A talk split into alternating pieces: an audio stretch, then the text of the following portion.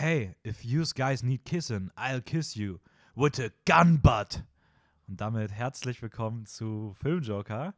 Wir sind wieder da. Mit wir meine ich diesmal wieder, ich glaube, du warst letztes Mal auch dabei. Raphael sitzt mir gegenüber. Moin. Mein Name ist Dennis. Hi. Und ähm, ja, heute, heute geht's los. Der nächste Monat beginnt. Für uns zumindest. Und wir haben vier Folgen, die irgendwas mit den Oscars zu tun haben.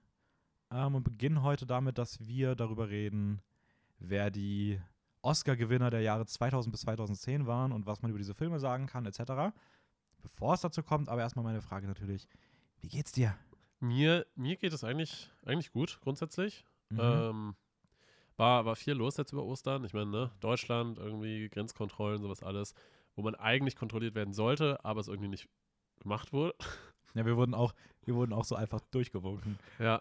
Also irgendwie, irgendwie habe ich das Gefühl, so die ganze, ganze Corona-Pandemie-Kram wird einfach, weiß ich nicht, weiß nicht, ob man nicht sagen kann, nicht ernst genommen, aber ich habe das Gefühl, so, so medial wird das einfach komplett ausgeschlachtet und äh, so dann in der Realität merkt man irgendwie nichts davon. Ja. Außer halt, dass man offiziell nicht so viel machen kann, aber, aber so, so Grenz, Grenzkontrollen. Gut, man muss natürlich auch sagen, es ist natürlich alles auch ein bisschen äh, schwierig so umzusetzen, ne? wenn, wenn man weiß, wie viele Leute. Ja, ja, klar, das, hab ich, das, das Ja. haben wir auch gedacht. So, wir sind mit dem Auto wieder reingefahren und ich habe so gedacht, so, okay, als sie ankamen, war so nichts los und ich war so, okay, eigentlich müsste es auch mega voll sein, wenn die, den, wenn die jede Person kontrollieren. Dann haben sie halt vorne ein Auto so abgecheckt Ja. und so innerhalb von einer Minute war die Schlange halt so lang. Ja, eben. Und dann eben. waren die halt weg und dann haben sie halt gefühlt alle weiteren Autos einfach durchgewunken erstmal. Es sind ja auch eher nur so Stichproben. ne? Ja. Und ich glaube, das ist auch echt, also so grundsätzlich glaube ich, wenn man, wenn man einmal als Regierung so ein gewisses Statement setzt, ähm, ne, also weiß ich nicht, halt den ganzen Grenzverkehr und weiß ich nicht, was halt alles eigentlich verbietet und bla und sowas alles, ähm, alleine dieser Fakt, der hält halt schon Leute davon ab, wahrscheinlich so 80 Prozent der Leute dann überhaupt was zu machen oder so. ja, klar. Nur, dass sie halt ja, sagen, ja. dass es verboten ist und das alleine ist halt im Kopf. Ja. Also lasst euch nicht täuschen, die Regierung macht nichts. Auf die Barrikaden. Revolution! Ja. Ähm, ja, gibt es sonst irgendwas bei dir, was dich Was mich umhertreibt? Was mich umtreibt, ähm, umtreiben? Klar, kann man nicht. so sagen. Ja, was mich umtreibt. Das kommt, glaube ich, damals noch aus dem, aus dem Schäferbrauch. Da hat man, äh, da hat man böse Schafe um die Herde drumherum getrieben. Seitdem sagt man umtreiben. Böse Schafe? Ja, böse Schafe gab es immer wieder. Daher kommt ja die Aussage schwarzes Schaf. Oh, okay. Oh, da ist gerade, äh, ich hoffe, das ist kein Problem. Ah, das wird schon kein Problem sein. Was ich kann mich denn? noch hören. Nee, äh, Lautsprecher sind gerade ausgegangen und deswegen hat das kurz ein bisschen gestockt, aber ich glaube, Das hat wird schon gehen. Weiter, weiter aufgenommen. Ja, ja. Ja, ja, ja. Also was? Böse Schafe? Schwarze Schafe? Was? Egal. Ähm, Wie, geht, wie geht's dir denn Mir so? geht's, mir geht's auch gut. Also Ostern war ein bisschen, war natürlich ein bisschen stressig, wie, genau wie bei dir, diese ganze Reise. Ja, ja, ja. Aber nee, so an sich war es war es auf jeden Fall schön, mal wieder bei der Family gewesen zu sein. Mhm. Ähm, ja, und haben jetzt auch die letzten Folgen vorproduziert. Hatten jetzt sozusagen mal wieder zwei Wochen Aufnahmepause. Ein Ähm, bisschen weniger auch Kontakt, so das muss man auch mal oh, runterschrauben. so. Gott sei wenn, Dank. man, wenn man ständig irgendwie aufeinander hängt, nebeneinander halt das Zimmer hat, so, dann ja, braucht man auch mal eine Auszeit. nee, stimmt schon. Aber nee, sonst geht's mir eigentlich ganz gut. Und ähm, ja, ich freue mich, Das ich freue mich, mich. ich freue mich auf den Oscar-Monat. Ähm, und ja, Klassischer Oscar-Monat. klassischer Oscar-Monat. Ja, so, ein, so ein Oscar, ne, die ganze neben uns sitzen. Ähm, kanntest du das Eröffnungszitat eigentlich? Nee. Hast du eine Ahnung, wo das her sein könnte? Ich wiederhole. Hey, if you guys need kissing, I'll kiss you with a gun butt. Gunbutt. Ja. Puh. Äh, irgendwie, irgendwie hat das so ein bisschen Vibes wie von so einem, ähm, wie so, so, so Cornetto-Trilogie mäßig. Ah, okay, ja. Ja, falsch. Haha. Das habe ich dich auch mal ranbekommen. Äh, das ist aus dem Film Wow. Flügel aus Stahl, Was? von dem du hoffentlich noch nie gehört hast. Der ist von 1929 und hat den ersten Oscar gewonnen als bester, als bester Film. Echt? Ja. Was? Und Okay. ich habe es war klar, dass du, nicht, dass du den nicht ke- kennst. Ich kannte den auch noch nie, habe nie von gehört. Der heißt im Englischen übrigens Wings. Damals konnte man noch so Mhm. richtig obvious Filmtitel nehmen, weil es gab Ja, halt ja. noch keinen Film, der Wings hieß. Aber so heutzutage. Ja. so kannst du ja einen Film nicht der Zauberer nennen. Also kann, kann man schon, aber ich habe das Gefühl, dann, dann interessiert sich ja keiner dafür. Ja. Ähm, genau, bevor wir zum Recap kommen, ich habe noch eine Sache. Ähm, Ich habe mich noch mal ein bisschen mit dieser Netflix-Strategie beschäftigt. Netflix macht momentan ganz weirde Sachen. Ja. Ich fasse nochmal zusammen. Wir hatten da ja das. Ähm, Diese, diese IP-Ding. genau, irgendwie. dass sie halt tracken wollen, dass du dein Konto nicht mehr te- teilen Ja, kannst. Dann, dass sie jetzt anfangen, ihre Filmrechte ans, ans, ans Fernsehen zu verkaufen, Ja. sodass dann Filme irgendwann auch da kommen. Richtig revolutionär. Und, ähm, und jetzt hat man, gab es eine Statistik, die festgestellt hat, dass die Zahl der Eigenproduktionen und der exklusiv Netflix-Produktionen so um 30 Prozent langsam zurückgeht. Also Netflix gibt immer, gibt immer weniger auf, zumindest an der Menge an auf Eigenproduktionen oder auf exklusive Sachen, die nur bei Netflix laufen. Mhm. Ähm, klar, die Qualität hat eher zugenommen, aber dafür ist die Menge halt krass runtergegangen. Ja. Und parallel dazu haben sie sich entschieden, dass dieser Moment jetzt, das ist jetzt auch der richtige Moment für eine Preiserhöhung. so dass Netflix jetzt einfach ab jetzt irgendwie 2 Euro mehr kostet. Wo? Überall? Überall, ja. Ich glaube nur das Basisabo mit diesen 6 oder 7 Euro, was das ist, das bleibt gleich und alle anderen wären jetzt irgendwie 1 bis 2 Euro teurer. Weil man sich gedacht hat, komm, wir haben jetzt so viel, also wirklich das mit diesem, dass die sich die Konten nicht mehr teilen dürfen und dass auch wir weniger Produkte bei uns haben und auch nicht mehr alles exklusiv ist, weil es auch ins Ja, Fernsehen aber, kommt. aber So, ab, da können wir Preise erstmal ab, erhöhen. ab wann genau und, und Irgendwo, irgendwann, heißt? irgendwann ab jetzt so langsam. Ich weiß nicht, ob es jetzt ab April war oder ab Mai, aber irgendwie tatsächlich richtig Dann müssen wir nochmal die Preise hier anpassen wahrscheinlich. Ja. Ähm, und, Wow. Alles und- wird teurer. und ich habe auch eine Umfrage gesehen. Ich weiß nicht Früher mehr, war alles besser. alles besser. Früher konnte ich mir meine Streaming-Dienste noch teilen. Ähm, nee, ich habe irgendwo eine Umfrage gesehen. Ich weiß nicht mehr genau, wo die war und ich weiß auch nicht genau, welcher Wert ist. Also, richtiges, richtiges Larifari-Wissen hier gerade. Aber da habe ich irgendwo ge gesehen, dass da irgendwo in Amerika gefragt wurde, ähm, wie die dieses, diese Entscheidung von dem äh, Konten teilen und nicht mehr, nicht mehr Konten teilen können, aufnehmen. Und dann bis über 80 Prozent, ich glaube, es war sogar noch mehr, aber ich Ja, meint irgendwie, dass sie einfach auf Netflix scheißen und dann einfach ja, kündigen dass sie einfach kündigen würden. Also Ja. ich weiß nicht, was Netflix da gerade vorhat, aber das wirkt alles sehr, sehr, Sehr, sehr ungut. sehr willkürlich irgendwie. Ja. Also Ähm, als, als ob da, weiß ich nicht, als hätten sie einfach so gedacht, ja, wir müssen, müssen jetzt mal irgendwie was machen, so Corona, wir hatten einen richtig krassen Zuwachs. die Das anderen müssen wir haben jetzt richtig ausnutzen und komplett durch die Decke gehen. Hat jemand Ja. Ideen und dann hauen sie einfach irgend, irgendwas raus. ah, die anderen haben seit Jahren so einen Nachteil gegenüber uns. Lass die mal ein bisschen angleichen. Ja. Ähm, wir wollen ja nicht als Monopol irgendwie, ne? ja, wirklich, das, ist, äh, das, das wollen wir wirklich nicht. Nee. Wir Netflix wollen, dass auch die anderen was vom Kuchen abbekommen. Ja, vor allem Disney. vor, all, vor allem Disney, wirklich, damit es auch in die Richtigen geht. Auch die kleinen Unternehmen fördern. Ja, Oh, uff. Disney Independent Plus, Alter. Ähm, ja, Wochenrecap, was hast du gesehen? Ähm, sorry, ich, war, ich war gerade im, im Gedanken immer noch ganz woanders. Okay, Wochenrecap. Ich habe äh, Arrival geschaut, ein, ein äh, Film von Denis Villeneuve, Mhm. äh, ein, ein sehr begabter Regisseur, ist ja auch einer deiner Lieblingsregisseure, Ja. so eigentlich, oder? Ja. Kann man so sagen? Auf jeden Fall Top 3. Mittlerweile gibt es andere, die sich da auch noch oben reingemogelt Mhm. haben, aber er gehört auf jeden Fall ganz, ganz oben dazu. Ähm, sehr cooler Regisseur. Äh, Im Film Arrival geht es ja darum, dass Aliens quasi auf der Erde irgendwie auftauchen, aber der Film geht in eine ganz andere Richtung als so diese typischen so Alien-Invasionsfilme, wo Dystopian Future, bla, irgendwas halt passiert, also Erde irgendwie ums Überleben kämpfen muss. Hier geht es eher darum, dass, ich glaube, 13, oder ich weiß, wie viele Raumschiffe waren das? Ich bin mir gerade nicht ganz sicher. Ja, klar, sagen wir mal 13. Also ich glaube, um die, um die 13 Raumschiffe sehr verteilt auf der Erde äh, auftauchen, so, so spitzförmig, so ein bisschen. Kennst du, kennst du diese, diese, diese Magneten, diese Ja, so länglichen? Ja, Ähm, die diese so, zwei, die man nur so hochwirft und dann, ja, ja, genau, und dann die drehen so die sich zusammen, so. Ja. genau, und so ein komisches Geräusch machen, genau. Äh, so, so sehen diese Raumschiffe ungefähr aus, nur halt mit Spitze zur Erde und halt zum Himmel. Mhm. Ähm, und ja, man will natürlich herausfinden auf der Erde, worum es genau geht und was sie von, von einem wollen und äh, rekrutiert dann eine, eine Sprachwissenschaftlerin, eine Linguistin, die gespielt wird von Amy Adams ähm, und ein Physiker, gespielt von Je Jeremy Renner. Und Mhm. die beiden sollen dann so mit den kommunizieren, mit den Aliens und versuchen herauszufinden, was sie eigentlich wollen. Ja. Mhm. Und darum geht eigentlich der ganze Film. Hört sich jetzt erstmal nicht so spannend an, aber ich finde, wie es inszeniert ist und gerade diese Interaktion auch mit diesen sehr besonderen Zeichen, die irgendwie von den Aliens, also weil die Aliens kommunizieren anscheinend nur mit so gefühlt so Rauchzeichen. Ja, irgendwie so, sowas. So. so irgendwie sowas, genau. Ähm, sehen ein bisschen aus wie so, wie so Oktopus. Oktopusse. Vielleicht so, so auch so Tint. Der Oktopus Ja, ja, genau, genau. so, Das ist ja. halt so, dass sie halt so quasi so, so Tinte irgendwie aussprühen und die so in der Luft so bestimmte Zeichen bildet. Und der Film handelt halt davon, wie, wie die beiden Wissenschaftler quasi versuchen, diese Zeichen zu interpretieren. Genau, aber auch so ein bisschen als Wettlauf mit der Zeit, damit es keinen Krieg zwischen den beiden Genau, Spezies genau, gibt. genau. Gerade weil, weil diese Raumschiffe ja ganz überall unterschiedlich auf der Welt gelandet sind und auch Ganz überall. Ganz, Ganz- die sind ganz überall gelandet. sind ganz überall gelandet. Also an verschiedenen Punkten auf der Erde. Äh, und halt jede Nation da auch anders irgendwie rangeht. Und bevor dann halt irgendein Krieg ausbricht oder sowas in die Richtung, versucht man das halt. Versuchen die Amerikaner alle zu retten. Ja, natürlich, wie immer. Nein, die aber- Amerikaner retten immer alle. Nein, aber ich muss auch sagen, also ich finde Arrival ist ein absolutes Meisterwerk. Ja. Äh, egal ob Schauspiel, Musik, Sounddesign, Kamera. ja, visuell Story. visuell finde ich den auch sehr cool. Ähm, ja. nice. Ja, hat mir sehr gefallen. Was hast Kanntest du du den schon oder hast du den das erste Mal gesehen? Äh, ich kannte ihn schon davor. Also Okay. ich, ich glaube, es war jetzt das dritte Mal oder sowas. ja, ihn das kann man bei Arrival auch machen. Ja, ja. Ähm, ich habe Bad Trip gesehen. Bad Trip. Bad Okay. Trip ähm, von Kitao Sakurai, äh, den ich nicht kenne. Aber äh, der Film ist aus diesem Jahr, ist eine Netflix-Produktion. Eine der Mhm. wenigen, die es noch gibt. Nein, aber es ist eine Netflix-Produktion.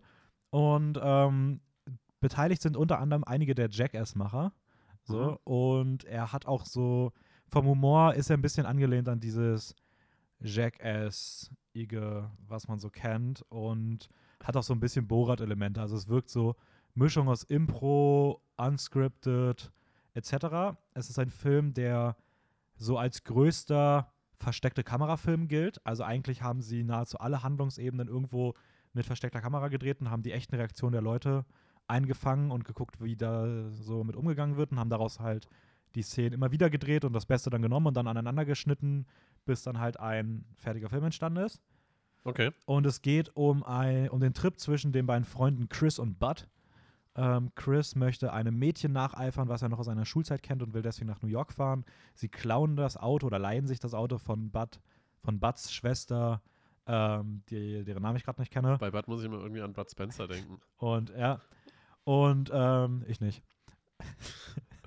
An der Stelle auch. Diese, dieser Beitrag war auch absolut notwendig. Ja. Ähm, und Buds Schwester bricht dann aus dem Gefängnis aus, will mit ihrem Auto fliehen und merkt, dass das Auto weg ist und dann jagt sie diese beiden. Und dadurch entstehen witzige Situationen. Ähm, Also es ist ein Comedy-Film. es ist oder? eine Komödie, Okay, eine reine okay. Komödie. Der Film braucht am Anfang ein bisschen, ich finde am Anfang hat er nicht funktioniert, dann gibt es irgendwann eine Musical-Nummer, die ist der absolute Wahnsinn. Ähm, und dann hat er danach teilweise gute, teilweise nicht so gute Szenen. An Mhm. sich finde ich aber das Projekt cool, so einen Film mit so versteckter Kamera komplett zu machen und trotzdem eine Geschichte zu erzählen. Mhm. Das macht er auch ganz gut. Ähm, es ist super Unterhaltung, gerade wenn man so Filme, wie gesagt, wie Borat oder auch die Jackass-Filme mag, dann kann man sich den ganz gut anschauen. Mhm. Ist auf jeden Fall witzig, ist aber jetzt auch kein Meisterwerk in dem Okay, Bereich. Also ja. er ist so ganz nette Unterhaltung. Ähm, wie gesagt, die Musical-Einlage war der absolute Wahnsinn. Ähm, aber der Nice. Rest war so, ja. Ja. Ja. Sehr schön. Und damit kommen wir meiner Meinung nach schon zum Hauptthema. Ich habe gar nichts mehr. Ja, ähm, ja, dann machen wir weiter, würde ich sagen. Hauptteil oder, oder hast du noch was anderes? So? Nee, ich habe ja gerade gesagt, ich habe nichts anderes mehr. das wäre richtig komisch. Stimmt. Äh, ja, Raphael, machen wir mal Hauptteil weiter. Hast du noch was? Äh, nee, ich habe nichts mehr. Hast du noch was? Du äh, was? Ja, ja, klar, ich habe noch was. Gut. Ähm, Genau, ja, wir- wir, wir reden über, über Oscar-Gewinner von aus dem Jahr 2000 bis 2010 eigentlich. Genau. Oder genau? Oder nee, also der erste Film war eigentlich 1999. Nee, es waren die Oscars aus dem Jahr 2000 Okay. bis den Oscars in dem Jahr Okay, 2010. okay. Das heißt, Der erste Film ist zwar aus dem Jahr elf Filme. 1999. Ja, aber die werden ja immer erst Genau. im Nachhinein. Genau. Genau. Elf Filme. Wir Habe ich, hab ich mir auch Filme. aufgeschrieben. Oscars gibt es immer ein Jahr später.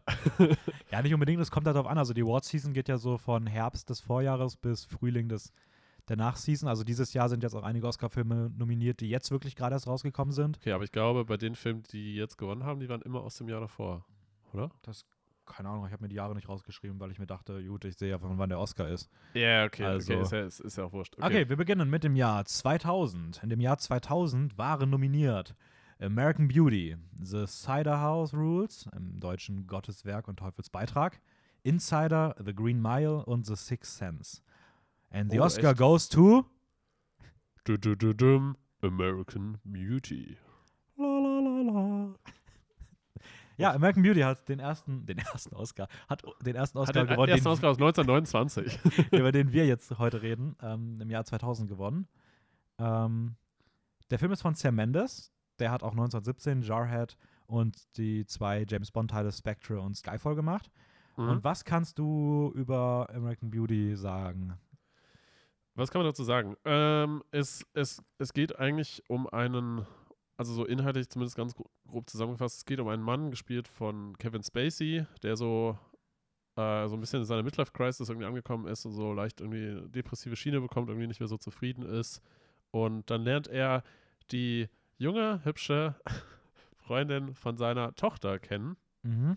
Und er hört sich jetzt ein bisschen creepy an, aber sie, sie findet ihn auch interessant und die gehen so ein bisschen, bisschen so eine romantische, In so eine sehr heftige Flirtrichtung auf ja, jeden Fall. genau, genau, in sehr heftige Flirtrichtung äh, und, und umgarnen sich so ein bisschen gegenseitig.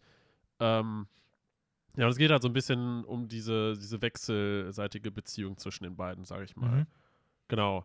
Ohne jetzt so viel zu verraten, wo es noch hingeht und was genau passiert, aber das ist so, so grob die Handlung. Genau, das Besondere an dem Film ist halt, dass er eine sehr eigen, einzigartige Erzählstruktur hat, die auch mit der ersten Szene direkt beginnt. Mhm. Also wenn ihr den Film anfangt, da kommt am Anfang direkt was, was einfach so mindblowing ist und die einfach so, so what the fuck, okay, was wird jetzt passieren? Ähm, was, mö- möchte aber nicht verraten, um was es da geht, aber er ist auf jeden Fall sehr eigen in seinem Aufbau und wie er seine Geschichte erzählt. Aber ich Ähm. finde auch von der Darstellung, also das heißt irgendwie so die, die einzelnen Momente, es gibt einzelne Momente, die sehr außergewöhnlich irgendwie dargestellt sind. Äh, wenn man jetzt halt auch von diesem, ich nenne es mal Rosenbad zum Beispiel, Mhm. ähm, sowas in die Richtung, ähm, aber halt auch, wie die Beziehung zwischen den beiden irgendwie dargestellt wird und auch sich, sich entwickelt. Ich finde, das ist halt nicht so ein, so ein typischer, einfach nur ein weirder Film, sondern es ist auch irgendwie sehr besonders so, so erzählt. Ja, nee, stimmt schon, ja. Also gebe ich dir auf jeden Fall recht. Also ich finde Ja. gerade diese Rosen-Symbolik, die auch immer wieder aufgegriffen wird, Ja. sowohl inhaltlich als auch irgendwie visuell einfach extrem cool. Ja.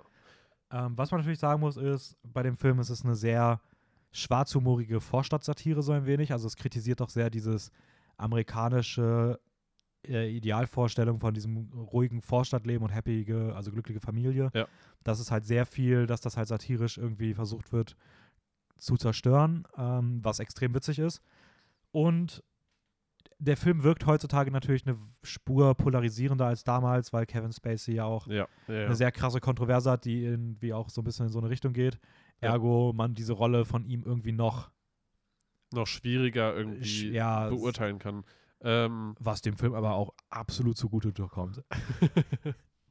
ja, ähm, ja, es, äh, ich, ich finde, aber das, das ist generell auch so eine, so eine ganz andere Thematik irgendwie. So, so Kevin Spacey oder, oder generell Schauspieler, die halt in irgendeiner Form im Privatleben so ein bisschen abgerutscht sind, nenne ich es jetzt Ja. mal, äh, oder kon kontroverse Entscheidungen in ihrem Leben getroffen haben.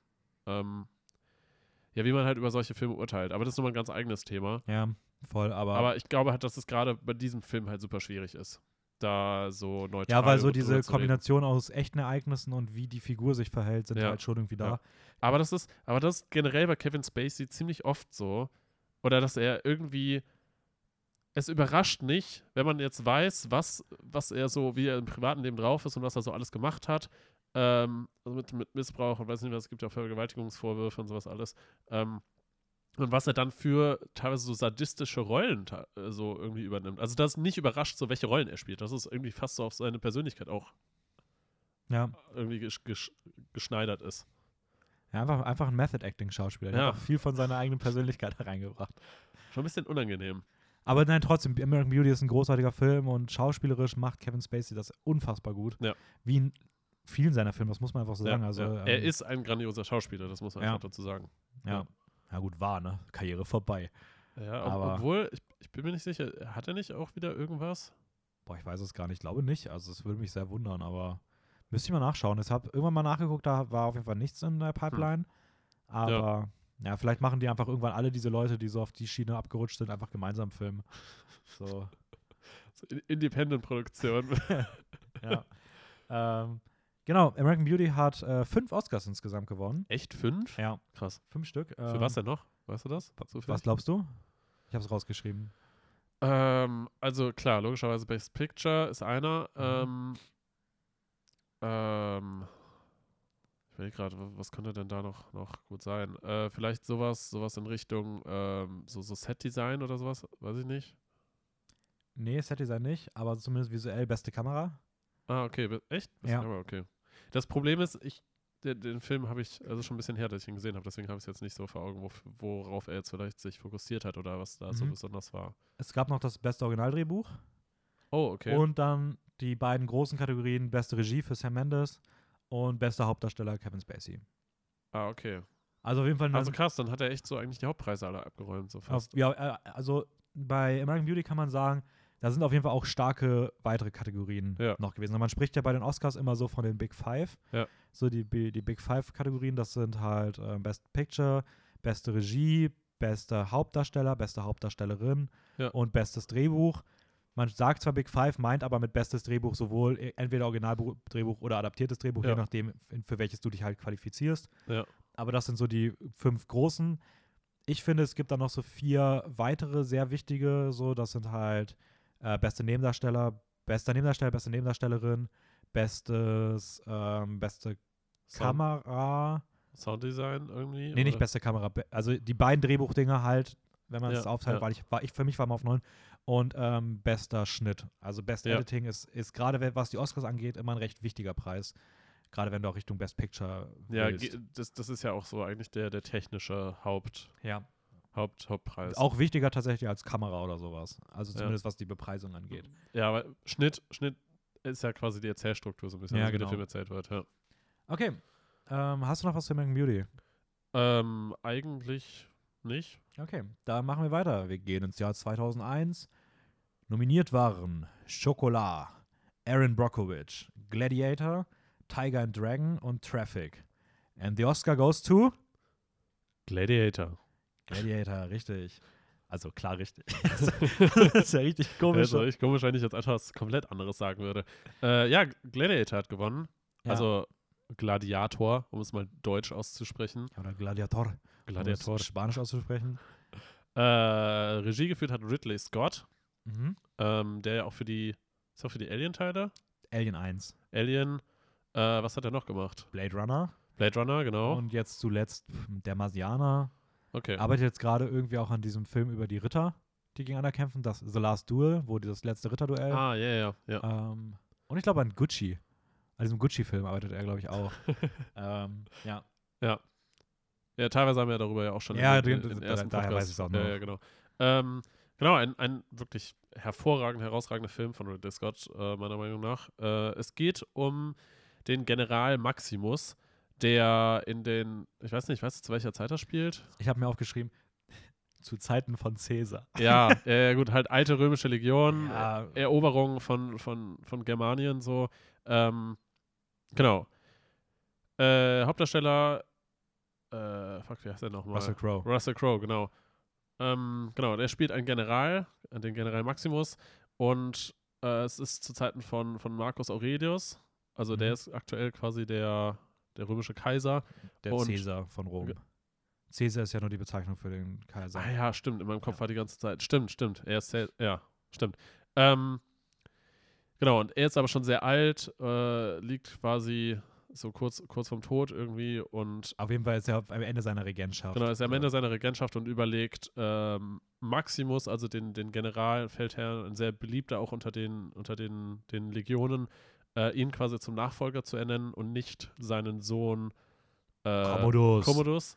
Genau, Commodus gespielt von äh, fuck, mir fällt jetzt der Name nicht ein. Da steht da Ich stehe gerade komplett auf dem Genre. Das äh, Ding ist, ich habe das hier Joaquin, nicht Joaquin Phoenix. Ja, Joaquin. Sagt man Joaquin oder Ja, Joaquin? ich sage immer Joaquin, weil ich die Leute, die Joaquin sagen, provozieren möchte. Also, Joaquin Phoenix Ja. äh, spielt Commodus. Wirklich herausragende Performance von ihm. Also, finde ich schon, schon sehr, sehr krass. Also, er hat einige richtig starke Momente im Film. Ähm, genau, und es geht halt so ein bisschen um diesen Clash zwischen Maximus und Commodus.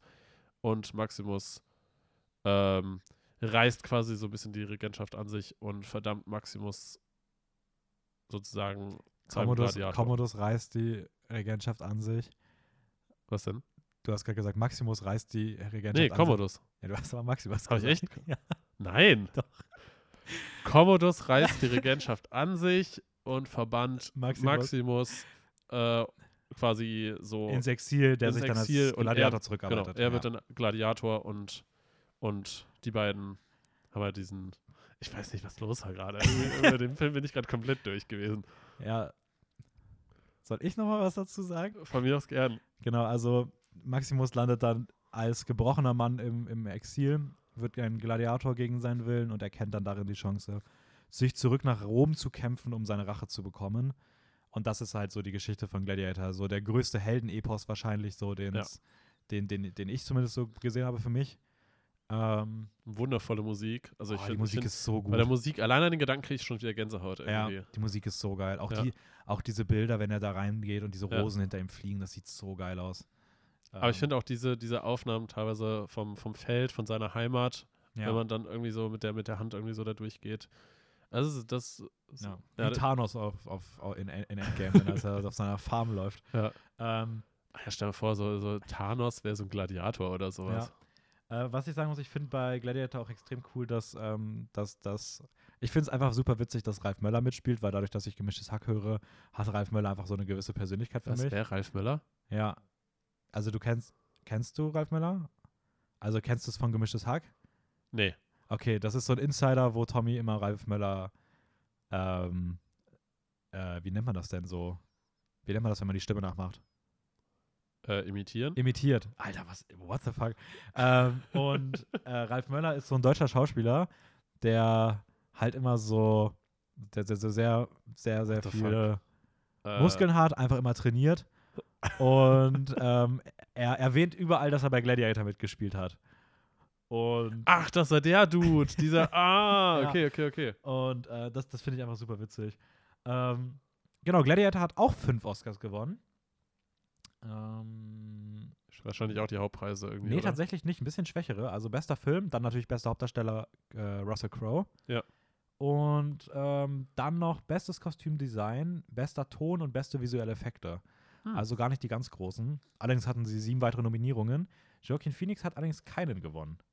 Das finde ich dann schon. Äh, welche, welche Filme gab es denn noch so als Konkurrenten? Weißt du das so grob? Weil, weil Joaquin Phoenix, seine Performance ist halt schon ziemlich krass in dem Film. Also, wie gesagt, ich weiß hier, wie gesagt, wer noch für den Best Picture nominiert war. Ich weiß aber jetzt nicht, wer noch für bester Nebendarsteller ähm, neben ihm nominiert war. Wie? Du weißt das nicht. Habe ich mir leider auch nicht rausgeschrieben. Kannst du ja gleich mal nachgucken, wenn es dich so sehr interessiert. Ja, ja, mache ich dann. Also, aber wahrscheinlich nach der Folge. Ähm, kommen wir. Hast du noch was? Sonst können wir ins Jahr 2002 gehen. Sorry, ich muss mir gerade die Nase putzen. Ähm, äh, was, was hältst du so generell von den Gladiatorenkämpfen? Also, ich finde es richtig schade, dass es ihn echt nicht mehr gibt. Ähm, nee, also, ich finde sie in dem Film schon sehr cool, zumindest dafür, wenn man weiß, dass sie aus dem Jahr 2001 sind. Ja. Also, ich glaube, heutzutage würdest du sie schon noch eine Spur geiler inszenieren ja, können. ja, Aber für das damalige, also für 2001 sehen sie schon ziemlich gut aus. So. ja ich finde es auch nice, dass sie eine gewisse Brutalität haben. Mhm. Ähm, Ku- Äh, kennst, du, kennst du die Serie Spartacus? ja, habe ich gesehen. Die Serie, die in Deutschland komplett totgeschnitten ist. Ja, weil äh, daran musste ich jetzt so ein bisschen denken, weil Spartacus ist ja so ein bisschen Gladiatorenkämpfe in FSK 18, so kann man ja eigentlich Mhm. sa sagen. Ähm, es wäre irgendwie cool, so, so eine Gladiator-Version mit so, mit so No Fucks Given auf, auf Brutalität und FSK 18. Ja, aber das ist halt das Ding, so wie gesagt, also Spartacus war ja wirklich in Deutschland komplett totgeschnitten. Ja, ja. Also da gab es ja, in der, ich weiß nicht, ich glaube, es war das Finale von der zweiten oder dritten Staffel, wo einfach im Finale bei dem Kampf einfach jeder Tod weggeschnitten war du überhaupt nicht mehr verstanden hast, was passiert, weil Hm. wirklich für über 50 Prozent des entscheidenden Kampfes gefehlt haben, wirklich Leute angegriffen haben und in der nächsten Sekunde einfach, ein, es kam ein Cut und dann waren die einfach tot, du hast es aber nicht gesehen, sondern nur so im Hintergrund irgendwie. ich verstehe sowas nicht. Und das hat einfach die ganze Serie kaputt gemacht, es war richtig furchtbar.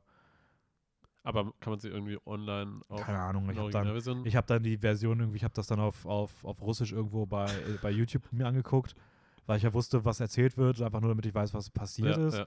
Habe halt gemerkt, dass einfach alles gefehlt hat und dann habe ich, ich weiß gar nicht, ob ich die zu Ende, ich glaube, ich habe sie auch zu Ende geguckt, aber ja, weiß nicht, das fand ich halt, das hat mich sehr gestört. Also es war einfach sehr schade. Ja. Okay, gut. Soviel zu Gladiatorenkämpfen. Genau, 2002. Ähm, nominiert waren A Beautiful Mind, Gosford Park, wovon ich noch nie gehört habe, In the Bedroom, wovon ich auch noch nicht gehört habe, Ja, ich, glaub, ich schätze mal, dass die beiden nicht gewonnen haben. Lord of the Rings, The Fellowship of the Ring und Moulin Rouge. Ähm, gewonnen hat, ich mache das jetzt mal so, ich finde das andere ist mir beim zweiten Mal schon unangenehm gewesen. gewonnen hat, A Beautiful Mind. yes, ein weiteres Mal Russell Crowe. Ja, Einfach zwei. Also Russell Crowe hat jetzt nicht im Beautiful Mind gemacht, aber er spielt ja, damit aber, so. aber zwei Jahre hintereinander war er, war er mit dem Oscar-Film. Schon interessant. So. Ja. Er, er hat auf jeden Fall eine gute Wahl in der Karriere getroffen. Damals zumindest. Damals, ja. Ähm, ja, mittlerweile, weiß ich nicht, er hat jetzt noch Noah irgendwie gemacht, oder? Ja, richtiges Qualitätskino. Ja. Ähm, er spielt in irgendeinem neuen MCU-Film mit. Echt? Okay. Ja, ich glaube in Tor 4 oder Guardians 3. Ich bin gerade nicht sicher. Ich glaube Tor 4. Gut. Äh, Als, Heim, als, als ähm, Überraschungsrolle, aber Ja. ist leider durchgesickert. Ja, A Beautiful Mind ähm, handelt von einem ja, Genie Richtung Mathematik, ist eine Biografie von, wie, wie heißt der Mathematiker nochmal? John Nash. John Nash. Klingt wie ein Country-Sänger. oder so ein Schauspielername oder sowas. Ja. Äh, genau. John Nash. Oder ein Rennfahrer. John Nash wieder vorne. Ja. Ja, Er, er, er rechnet sich die Kurve, wie Ja, er fahren muss. genau. Äh, genau, das ist Mathematiker und es geht eigentlich so ein bisschen um, um sein Leben, seine Laufbahn, wie er von, von College quasi zu einem alten Mann äh, sich entwickelt, normal altert. ähm, und halt so, so seine verschiedenen Bereiche im Leben, wie er die große Liebe irgendwie findet und auch seine Schwierigkeiten, weil er auch immer mal wieder psychische Schwierigkeiten, Probleme hat. Ähm, alles hat wahrscheinlich durch sein Genie in Anführungsstrichen verursacht. Ähm, und er ist halt ein extrem guter, anscheinend Coder, also kann sehr gut so Codes entschlüsseln äh, und ja, unterrichtet dann auch irgendwann an, an, der, an der Universität, äh, wo er auch studiert hat. Ja, es, es geht so ein bisschen um, um diese um diese Balance zwischen Genie und, und äh, verrückt sein. Mhm. Hat das nicht im Deutschen noch den Untertitel Genie mit Wahnsinn oder sowas? Ich keine glaube Ahnung, irgendwie sowas. ich Also ja, genau. gen gen auf jeden Fall ist es genau dieser Balanceakt halt dazwischen. ja. Ähm, ja, wie, wie fandest du den Film? Ähm, ich, ich fand ihn sehr berührend an gewissen Punkten. Äh, du meintest da mal, dass du mit dem Film nicht so viel anfangen kannst, Mhm. ähm, weil gerade so diese, diese Aspekte, wo, ich sag mal, dann so ein bisschen das Verrückte reinkommt, wenn man das so sagen kann, ähm, wo, wo sich John Nash, also die Figur, dann noch irgendwie nicht ganz sicher ist, was jetzt wahr ist und was nicht. Ähm, da hat sehr viel auch so mit, mit Illusionstricks und sowas gearbeitet wird und ich sag mal, äh, das kann man nicht, nicht Tricks nennen, aber wo er das Gefühl hat, dass er si- sich Sachen einbildet ähm, und sich dann aber Ja. nicht. Es rutscht halt in so eine Mystery, Ja, übernatürliche Richtung, ein bisschen Genau. filmisch. Ähm, ja, ich, ich kann es verstehen, wenn das, wenn das ein bisschen komisch ist, gerade weil es um eine Biografie geht und dann weiß man natürlich nie so genau, was die Person wirklich erlebt hat und wer die Person wirklich ist. Aber ich finde, dass der Film es trotzdem schafft, so irgendwie die Kurve wiederzubekommen und eine sehr, Ja, sehr ich finde es auch sehr schön, wie, wie du auf die. Frage, hey, wie findest du den Film, antwortest, wie, wie, du, wie du meine Sicht einfach versuchst umzudrehen. Also einfach auch einfach schön, dass, dass, dass, dass meine, mein Verständnis von dem Film auch sehr maßgeblich dafür ist, wie du den Film findest an der Stelle. Ich finde den Film sehr schön. So, er hat, er hat Ja. mich, er hat mich im Herzen berührt, ähm, hat sich wohltuend um eingenistet zwischen deinen Arterien. Ja. Ähm, ja, ich, jetzt kriege ich ihn nicht wieder raus. ich, also ich muss auch sagen, ich glaube, wenn ich den Film heutzutage nochmal sehen würde, würde ich ihn wahrscheinlich auch ein bisschen besser finden als damals. Ja. Ähm, ich hatte halt einfach wahnsinnige Probleme, wie gesagt, damit, dass er halt so eine Mischung aus, also dass er sehr übernatürlich, mystery-mäßig wirkt, was ich sehr schwierig fand, weil ich halt wusste, es basiert auf einer wahren Geschichte und ich halt mir sicher war, dass da was, dass da nicht sowas hintersteckt, so, weil es halt irgendwie klar war, dass sie es irgendwie normal auflösen werden, weil es Ja. halt einfach, also ich fand, meine Erwartungshaltung war irgendwie komisch. Ich muss aber auch dazu sagen, dass ich ein bisschen Probleme mit Ron Howard habe. Ron Howard, der, Regi- der Regisseur von ähm, Mhm. Beautiful Mind. Ich habe mit den meisten seiner Filme Probleme und ich halte ihn auch per se nicht für einen guten Regisseur. Okay. Er hat unter anderem auch Rush gemacht, einen Film, den ich absolut liebe, über die, ähm, über die Konkurrenz zwischen Niki Lauda und, Ja. ähm, und hm, Hunt. Ich weiß gar nicht, wie er mit Vornamen heißt. James, glaube ich. James Hunt, genau. Ähm, Formel-1-Fahrer. Ja. Ein, ein herausragender Film, Rush.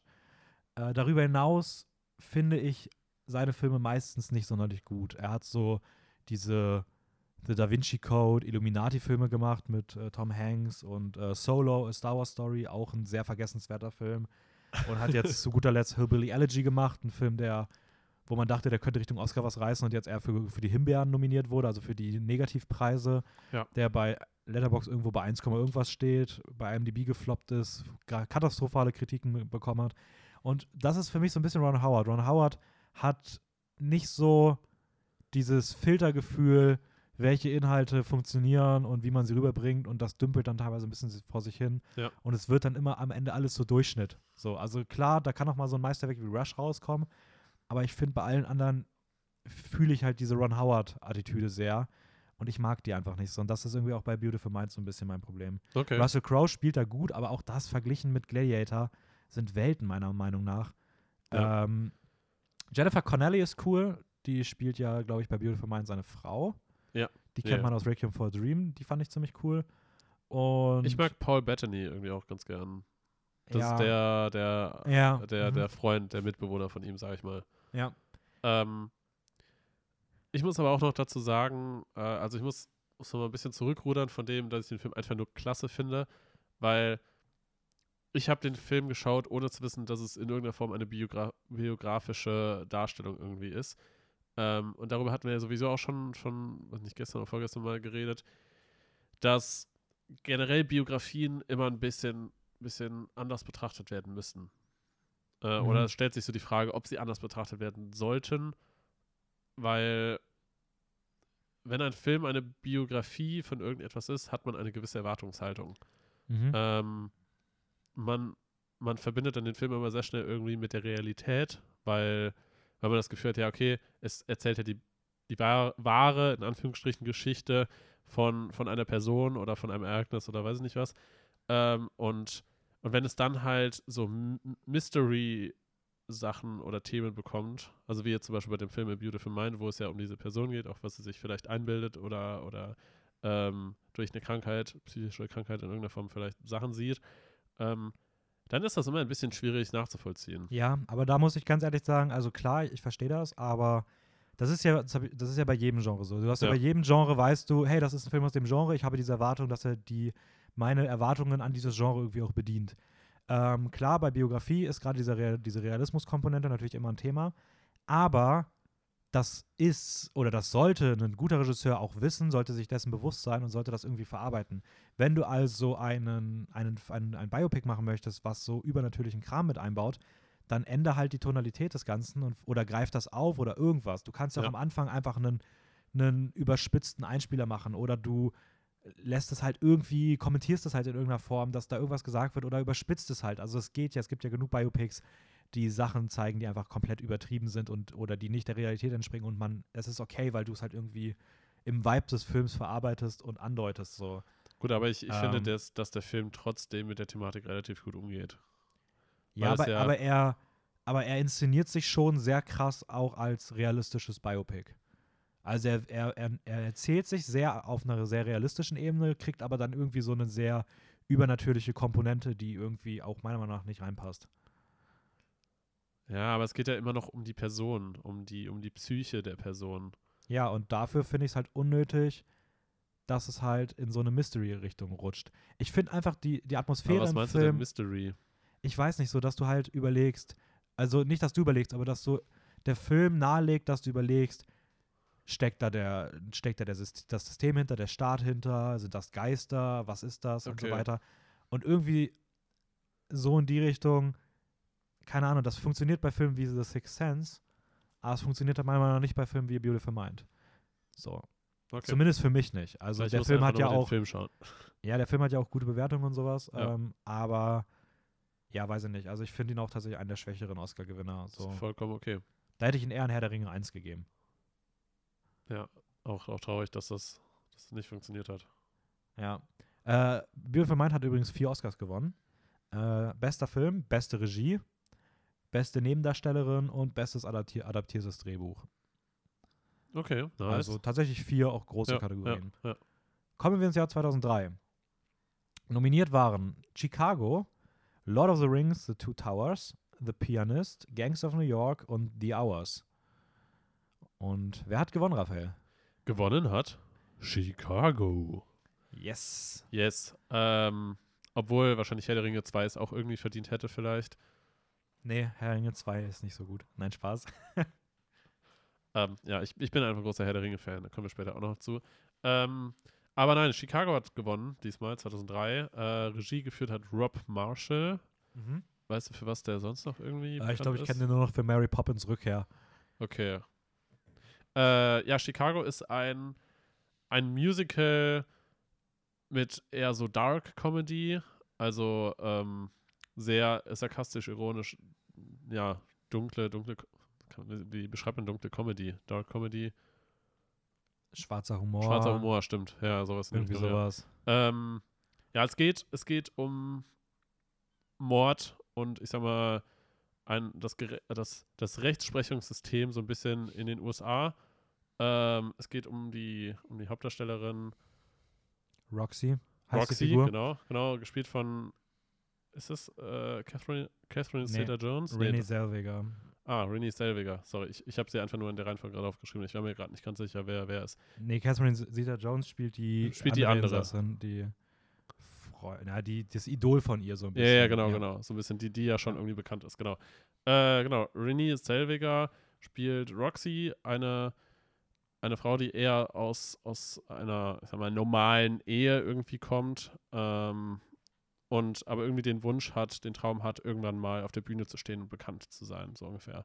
Und durch einen Umstand begeht sie einen Mord, Mhm. passiert halt mal, äh, kommt halt ins Gefängnis und, und versucht halt irgendwie wieder rauszukommen, aber, aber gleichzeitig geht es ihr irgendwie immer nur darum, bekannt zu werden und, und halt eine riesige Künstlerin so zu werden. Mhm. Und eigentlich ist so der Mord so fast nebensächlich. Ja. Ja. ja. nee, stimmt schon. Ja, Richard Gere spielt auch mit und er spielt den Anwalt von ihr. Ähm, ja, das generell der, der ganze, ganze Film ist sehr, sehr interessant inszeniert und ich finde, sowas sieht man sehr selten. Äh, so diese, diese ständige Parallele von, von, das ist jetzt quasi so die, die Handlung, wie sie quasi echt gezeigt wird. Und gleichzeitig gibt es immer diese Musical Acts zwischendrin, die quasi auch so die Handlung erzählen, aber halt mit so, mit so sehr interessant inszenierten Nummern, sage ich mal. Mhm. Ja, nee, auf jeden Fall. Ja. Ähm, also ich finde gerade so die eine Musical-Einlage von Richard Gere mit dem Puppenspieler Ja, finde ich ja, wahnsinnig ja. gut. Die sieht auch fucking cool aus. Ähm, dann gibt es eine sehr coole von John C. Reilly, der den Ehemann spielt Mhm. und so ein bisschen drollig auf der Bühne steht und irgendwie eine Musiknummer macht. Die ist auch ziemlich cool. Und halt die berühmte Chicago Gefängnis, Prison, ähm, Insassen Ja, äh. Musiknummer, Ja. die ist halt auch einfach. Es wird auch sehr viel Genial. nackte Haut gezeigt. Ja, Ähm, und generell ist es halt irgendwie so ein bisschen ja, Kritik einfach am Rechtsprechungssystem USA und, und letztendlich steht überall nur Geld, Ansehen und, und so ein bisschen Gier im Vordergrund. mhm. Und das, das, das wird halt so mit, mit äh, schwarzem Humor halt einfach so ein bisschen halt verpackt und, und gezeigt. Und auch das, dass letztendlich auch die ganzen Medien und, und, und ähm, Zeitungen, ja, dass letztendlich egal ist, wer da irgendwie wie einen Mord begeht oder sowas in die Richtung. Es geht einfach nur darum, ja, wer bringt möglichst viel Aufsehen, Ansehen und, und bringt möglichst viel Geld letztendlich. Ja, also ich persönlich muss sagen, dass ich ähm, ein bisschen Schwierigkeiten hatte, mich mit den zentralen Figuren zu identifizieren. Mhm. Also Renée Zellweger als Roxy hat für mich nicht so gut funktioniert da. Ich finde die Nebendarsteller und Darstellerinnen auf jeden Fall allesamt deutlich interessanter. Mhm. Egal, ob es halt die, der Anwalt von Richard Gere ist oder der Ehemann von John C. Reilly, der eh ein absolut underrateder Schauspieler ist. John C. Reilly ist so großartig. Äh, ich liebe den auch in The Sisters Brothers. Da ist der auch so genial. Ich überlege gerade, wo der noch mitspielt. Ähm, Irgendwoher kommt mir, kommt mir das Gesicht auch noch Ja, der hat, bei, hat auch bei, im, äh, im MCU mitgespielt, bei den Guardians-Filmen. Da ist ja dieser Dude auf dem anderen Planeten. Ah, ja, ja, ja, Ähm, genau, genau. Sonst aber Ja. auch bei The Lobster, We Need to Talk About Kevin, Aviator. Ich kenne halt aus The Sisters Brothers, da finde ich ihn extrem cool. Ähm, also der Typ ist genial. Hat leider noch nie so die ganz großen Rollen bekommen. Ja. Ähm, Queen Latifah ist auch extrem cool. Das ist diese Big Mama im Ja, Gefängnis. ja, ja. Ähm, auch eine starke Musical-Darstellerin, Ja. hat auch in Hairspray mitgespielt. Ähm, ja, wie gesagt, Re- Renée Zellweger hat für mich jetzt nicht so krass in dem Film funktioniert. Trotzdem muss ich sagen, ich mag Chicago sehr. Ich finde, Chicago ist auch ein sehr cooler Oscar-Gewinner. Hat tatsächlich auch sechs Oscars bekommen insgesamt, Krass. was echt viel ist. Ja. Für bester Film, beste Nebendarstellerin für Catherine Zeta-Jones, bestes Szenenbild, bester Ton, bestes Kostümdesign und bester Schnitt. Muss aber dazu sagen, Szenenbild und Kostüme sind schon Ja. fucking cool in dem Film. Ja, das Auch das, generell so die ganze Farbstimmung und das so ein bisschen dunkel, aber so, so Knallfarben wie so rot und sowas mit drin Ja, und auch sind. die Lichtgestaltung Ja, und sowas. ja. Ja. super Warum interessant. gibt es eigentlich keinen Oscar für bestes Licht? Gibt's nicht? Nee, glaube nicht. Also nein, gibt's nicht. Weiß ich, dass das nicht gibt. So, ich finde so Lichtsetzung in manchen Filmen ist wahrscheinlich sehr unspektakulär. Ne? Gehört wahrscheinlich Ja. eher zu Setdesign oder sowas. Ja. Ähm, ja, hast du noch was zu Chicago zu sagen? Ähm, nee, jetzt so glaube ich, glaube ich auf Anhieb nicht. Also mir hat der Film auch auf jeden Fall auch sehr gut gefallen. Äh, ich fand aber irgendwie ein bisschen schwierig, von Anfang an reinzufinden in den Film. Mhm. Äh, also er nimmt definitiv erst später so ein bisschen an Fahrt auf und Ja, ich glaube, wir beide haben den Film auch sehr ähnlich empfunden. Der Unterschied ist, dass ich halt einfach ein Guilty Pleasure für Musicals habe. Ja. Das bei mir nochmal so eine kleine extra Portion drauf gegeben Ja, hat. Aber ich glaube, ja. sonst sind wir bei dem Film recht ähnlich, so Ja. was die Stimme angeht. Ja, ja, lass mal zum nächsten rüberspringen. Ja, hüpf, hüpf. ähm, 2004 ist das Jahr gewesen und nominiert waren Lord of the Rings, The Return of the King, Lost in Translation, Master and Commander, Mystic River und Seabiscuit. Und gewonnen hat, The Lord of the Rings, Return of the King. Also Herr der Ringe 3, das große Finale vom Fantasy-Epos. Äh, Peter Jackson, Regisseur, hat alle drei Filme gemacht. Und ja, ich sag mal, weil die ersten, haben die ersten zwei überhaupt Oscars gewonnen? äh, ja, aber nicht, Aber nicht so viele, viel. Nee. Und dann, dann kam halt Herr der Ringe und hat mit Abstand, ich glaube, ich glaube, den bisher Rekord an Oscars auch abgeräumt. Zusammen mit ähm, Ben Hur und Titanic. Oder? Ja, elf, elf Oscars. Elf. Oscars, ja. genau. Das Besondere bei Herr der Ringe allerdings ist, also die Oscars gab es für, kann ich schon mal vorweg machen, für bester Film, beste Regie, bestes adaptiertes Drehbuch, bestes Szenenbild, bestes Kostümdesign, bestes Make-up, beste visuelle Effekte, bester Schnitt, bester Ton, beste Filmmusik und bester Song Into the West. Das Ganze waren elf Siege von elf Nominierungen, ergo haben sie jeden Oscar gewonnen, für den sie nominiert waren. Krass. Und das Ganze bezeichnet man als Clean Sweep. Also wenn du alles, Clean was du Sweep, okay. alles für was du nominiert warst, gewinnst, ist das ein Clean Sweep. Ist die Frage, ob es irgendwie ein Minimum gibt, weil es gibt ja manche Filme, die sind nur einmal nominiert und Ja. gewinnen das dann. Aber auf dem Level so viele Nominierungen und dann alles zu gewinnen, hat noch kein anderer Film geschafft. Interessant. Aber ich finde auch absolut zu Recht. Der Ja. Film. Also ich habe ich hab mir den Film als Extended Version auf Amazon geholt ähm, und mir die viereinhalb Stunden gegeben. Mhm. Und ja, ich, ich, ich, ich finde es einfach krass, dass, dass sowas so in den Anfang 2000ern halt gedreht wurde, umgesetzt wurde und der Film sieht halt immer noch fucking gut aus. Ja, also dass, dass Herr der Ringe einfach in jeder Hinsicht Meisterwerk ist, müssen wir nicht Ja, überreden. Der dritte ja. Teil ist großartig. Ich glaube, zur Handlung muss man wirklich gar nichts sagen, weil du kannst jetzt, ich will, also entweder Ja. weißt du eh, um was es geht, oder es ist jetzt weird, darüber zu reden, weil es ja auch nur der dritte Teil ist, so. Ja. Also Ähm. ganz klassisch kann man einfach nur sagen, es geht um eigentlich gut gegen böse, so eigentlich, Ja. das ist eigentlich so die, Das Böse will an die machen, das Gute will einen Ring zerstören. ja, So. und das Böse will den Ring haben, mit Genau. dem Ring wird das Böse halt un, unbesiegbar so ein bisschen. Ja. Und eine Gruppe von kleinen Hobbits, die sich dadurch auszeichnen, dass sie die Größe von Kindern und die Behaarung von, Von Bären haben. von Bären haben, machen sich auf den Weg und essen viel und laufen viel, reden viel. Freundschaft ist ihnen wichtig. Ja, sind einfach, einfach, ich glaube, ich glaube, im Hobbit kann man richtig gut befreundet sein. Ja, oder? Glaube ich auch. Aber ich glaube, die trinken auch richtig. Ich glaube, ich glaub, Hobbits sind richtig teuer. also ich glaube, ich glaub, Hobbits sind richtig, richtig teuer. Weil die, die du, redest essen, da, du redest darüber, als, als hätte man die so als Haustier oder ja, als die Sklave. essen halt auch so oft am Tag was und dann trinken die die ganze Zeit und machen Party und dann wollen die da rumgehen und aber ich glaube, aber ich glaube, Hobbits, auch wenn sie viel in Anführungsstrichen essen, sie essen ja nur so Kinderportionen. Sind nee, ja die klein. essen schon viel. Und vor allem machen die auch alles kaputt. Das heißt, du brauchst wahrscheinlich so eine Hobbit-Versicherung. Oh, Und- und, und, und, du musst richtig aufpassen, weil wenn du einmal irgendwie für zwei Wochen weg bist, dann wirst du für tot erklärt und die räumen dir alles weg. Ja. Sind einfach richtig gierig, die kleinen, kleinen Pisser. Ja. Scheiß Hobbits. Ähm, nee, aber ja, also das, das ist so ein bisschen die, die Rahmenhandlung von. Aber du sparst dir Geld für die. Schuhe. Sowieso. Und Socken. Ja. Oh Gott. ähm, nee, stell, stell dir vor, so ein Hobbit. Ich muss gerade an das Video von eben denken, was wir uns angeschaut haben. So Hobbits, die legen ja ihre Füße, die laufen überall nackt rum mit den Füßen. Die legen ja überall hin. ah, Raphael, das ist ja gar kein Problem. Die kommt an der Bahn gar nicht an den anderen Sitz. Ja, zur Erklärung, wir haben gerade so ein komisches Video gesehen, wo irgendwie so eine. So, so Bahn, Bahn-Compilation. Oh Äh, wir klingen so langweilig. ja. Nein, wir, Äh, ja, wir nein. haben uns Videos angeguckt, wie Leute in der Bahn fahren. Und da gab es so eine Szene, wie so eine ihre Füße auf den Sitz gelegt hat. Und da waren wir so, what, das kann man ja nicht machen. Und ja, das sind so wir in unserer Freizeit. Ich weiß nicht, ob, ich, ob man sowas in, im Podcast mit aufnehmen kann. Okay, never mind. Äh, ja, Herr der Ringe, super klasse, Riesen-Epos. Gönnt euch, wenn ihr noch nicht habt. Äh, gibt's auf Amazon. Ist der dritte dein Lieblingsteil? Mm, ich glaube, wahrscheinlich ja. Also ich finde, ich finde, der erste Teil ist halt irgendwie so halt der Anfang von allem, aber den finde ich irgendwie ein bisschen unspektakulär. Mhm. Der zweite hat halt auch eine fucking coole so, so Schlacht. Ähm, bei, bei Helms. Ist das Helms Glam? Ich glaube schon. Mhm. Ähm, und der dritte, ja gut, der dritte hat halt natürlich dann den epischen, epischen Kampf bei Minas Tirith und dann halt so Finale. Aber man muss natürlich auch sagen, das Exposé, also so, die- so die Auserzählung braucht halt auch richtig lange. Heißt das Exposé? Ich meine schon. Okay, ich bin mir gerade nicht sicher. Ich glaube, Ex Ich dachte, Exposé ist immer so eine Vorschau für Immobilien. So, wenn du sowas zusammenstellst. so. Ähm, Ja, aber trotzdem, also ich, ich genieße trotzdem jede Minute. ja, Also ich ich- finde ich ich find den dritten aber auch am Ich besten. bin halt auch ein riesiger Fantasy-Fan, so grundsätzlich. Ja. Deswegen für mich, also ich wünschte mir, es würde mehr Herr der Ringe-Filme geben. ja, gibt es ja leider nicht. Es gibt ja auch bisher nur die Herr der Ringe-Filme, sonst gibt es ja leider gar nichts, was in diesem Universum spielt. Ähm, Doch, die Hobbit-Filme noch. die gibt's nicht.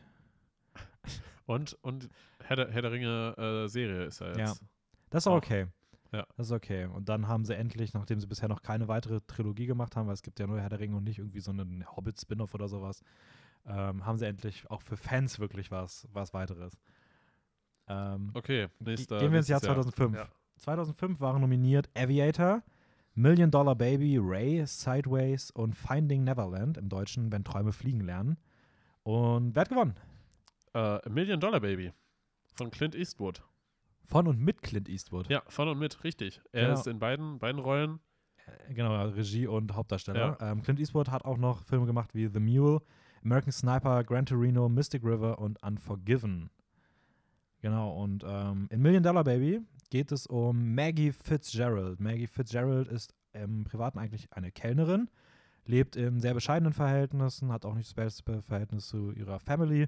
Und sie will aber unbedingt Boxerin werden, hat auch den großen Traum davon, den Ja. Weltmeistertitel zu bekommen, hat auch in ersten Kämpfen gezeigt, dass sie Potenzial hat und will unbedingt von ähm, dem Trainer Frankie trainiert werden. Frankie wird gespielt von Clint Eastwood. Clint Eastwood, aber der, der weigert sich so ein bisschen, weil er keine Frauen trainieren ja, möchte. Eman- Emanzipation ist noch nicht angekommen. Emanzipation ist bei ihm noch nicht angekommen. Er sagt so, ja, Frauen trainiere ich nicht.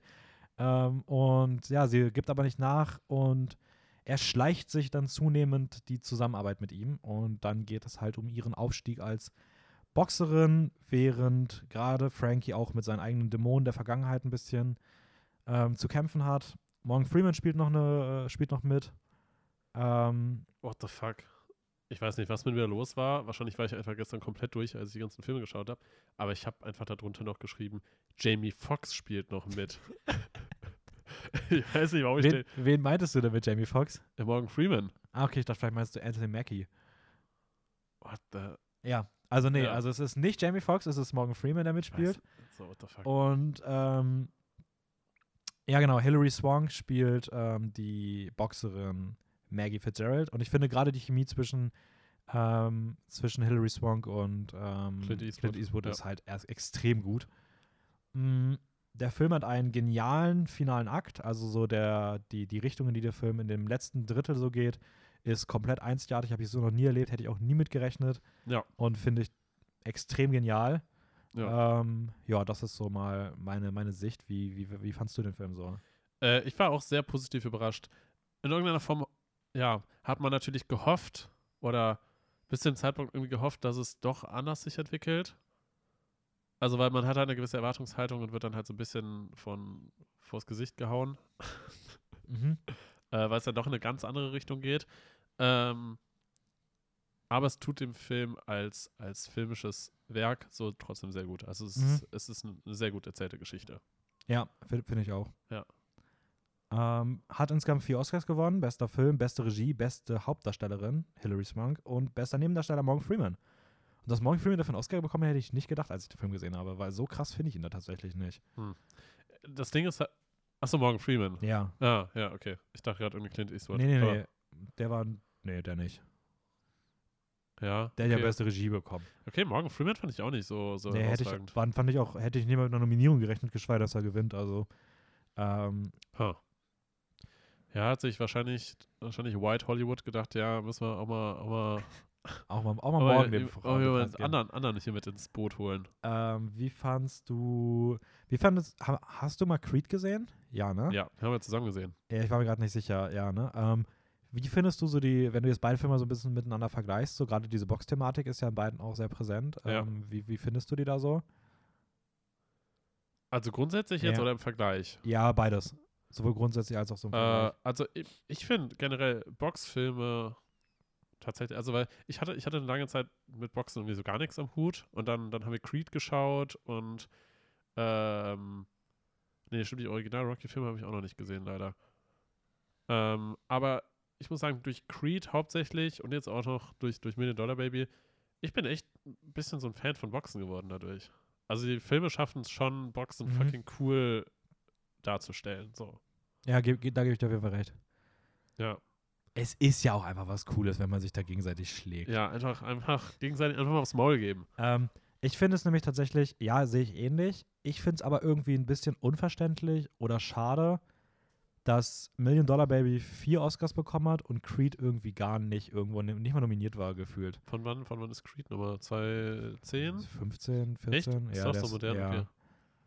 Und das finde ich, weil ich finde Hm. Creed tatsächlich so als reinen Film vielleicht sogar den besseren. Also ich, ich persönlich finde ihn den besseren Ja, gut, Film. aber ähm, man muss halt auch mal sagen, also, da liegen halt zehn Jahre dazwischen. Ja, Ähm, es macht halt schon viel, gerade auch weil, weil Filme, ich würde mal sagen, jetzt so in den letzten zehn Jahren nochmal ganz anders dargestellt werden.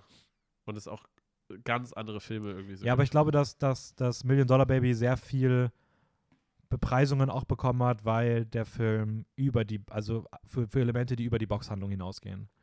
So, ich glaube, der reine Boxfilm hätte ja, da ja. auch nichts gerissen. So, ähm, Ja, und auch für einen reinen Boxfilm ist Million Dollar Baby dann doch auch irgendwie eher guter Durchschnitt, würde ich mal fast so sagen. Also, Ja. was reine, so, so, wenn es nur um, die Thematik Boxen geht, ja, ist schön aufgebaut, sie trainieren und bla, aber, aber viel mehr ist es dann halt auch nicht. So. ja, nee, da, da gebe ich dir auf jeden Fall recht. Ähm, wollen wir ins nächste Jahr gehen? Ja, klar, gerne. 2006 nominiert waren Brokeback Mountain, Capote, Capote, Capote, Cap keine Ahnung, Capote. Weiß nicht, wer den Das kam jetzt so unerwartet. Wie spricht man den Film aus? Capote. Capote. Bestimmt Capote. Also, Brokeback Mountain, Capote, Crash, Good Night and Good Luck und Munich im deutschen München. Ähm, wer hat gewonnen in dem Jahr? Ja, äh, tatsächlich einer der umstrittensten Filme, so, oder ich sag mal so im Nachhinein einer der, der umstrittensten Oscar-Gewinner, und zwar Crash ähm, von Paul, Paul Haggis. Ja, um den Film ist ja eine riesige Kontroverse ausgebrochen. Ja, ein Regisseur, der auch danach nichts mehr gerissen hat.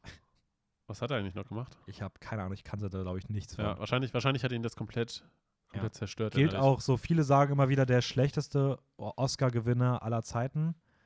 So. Ja. Ähm, Gerade weil Brokeback Mountain in dem Jahr der riesige Favorit gewesen ist, eigentlich.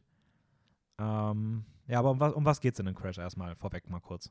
Äh, in Crash geht es so ein bisschen um die Zeit nach, nach dem Anschlag 9-11, äh, der in den USA war und quasi dann so von der Gesellschaft so ein bisschen verarbeitet wird und immer so noch so unterschwellig überall mitschwingt.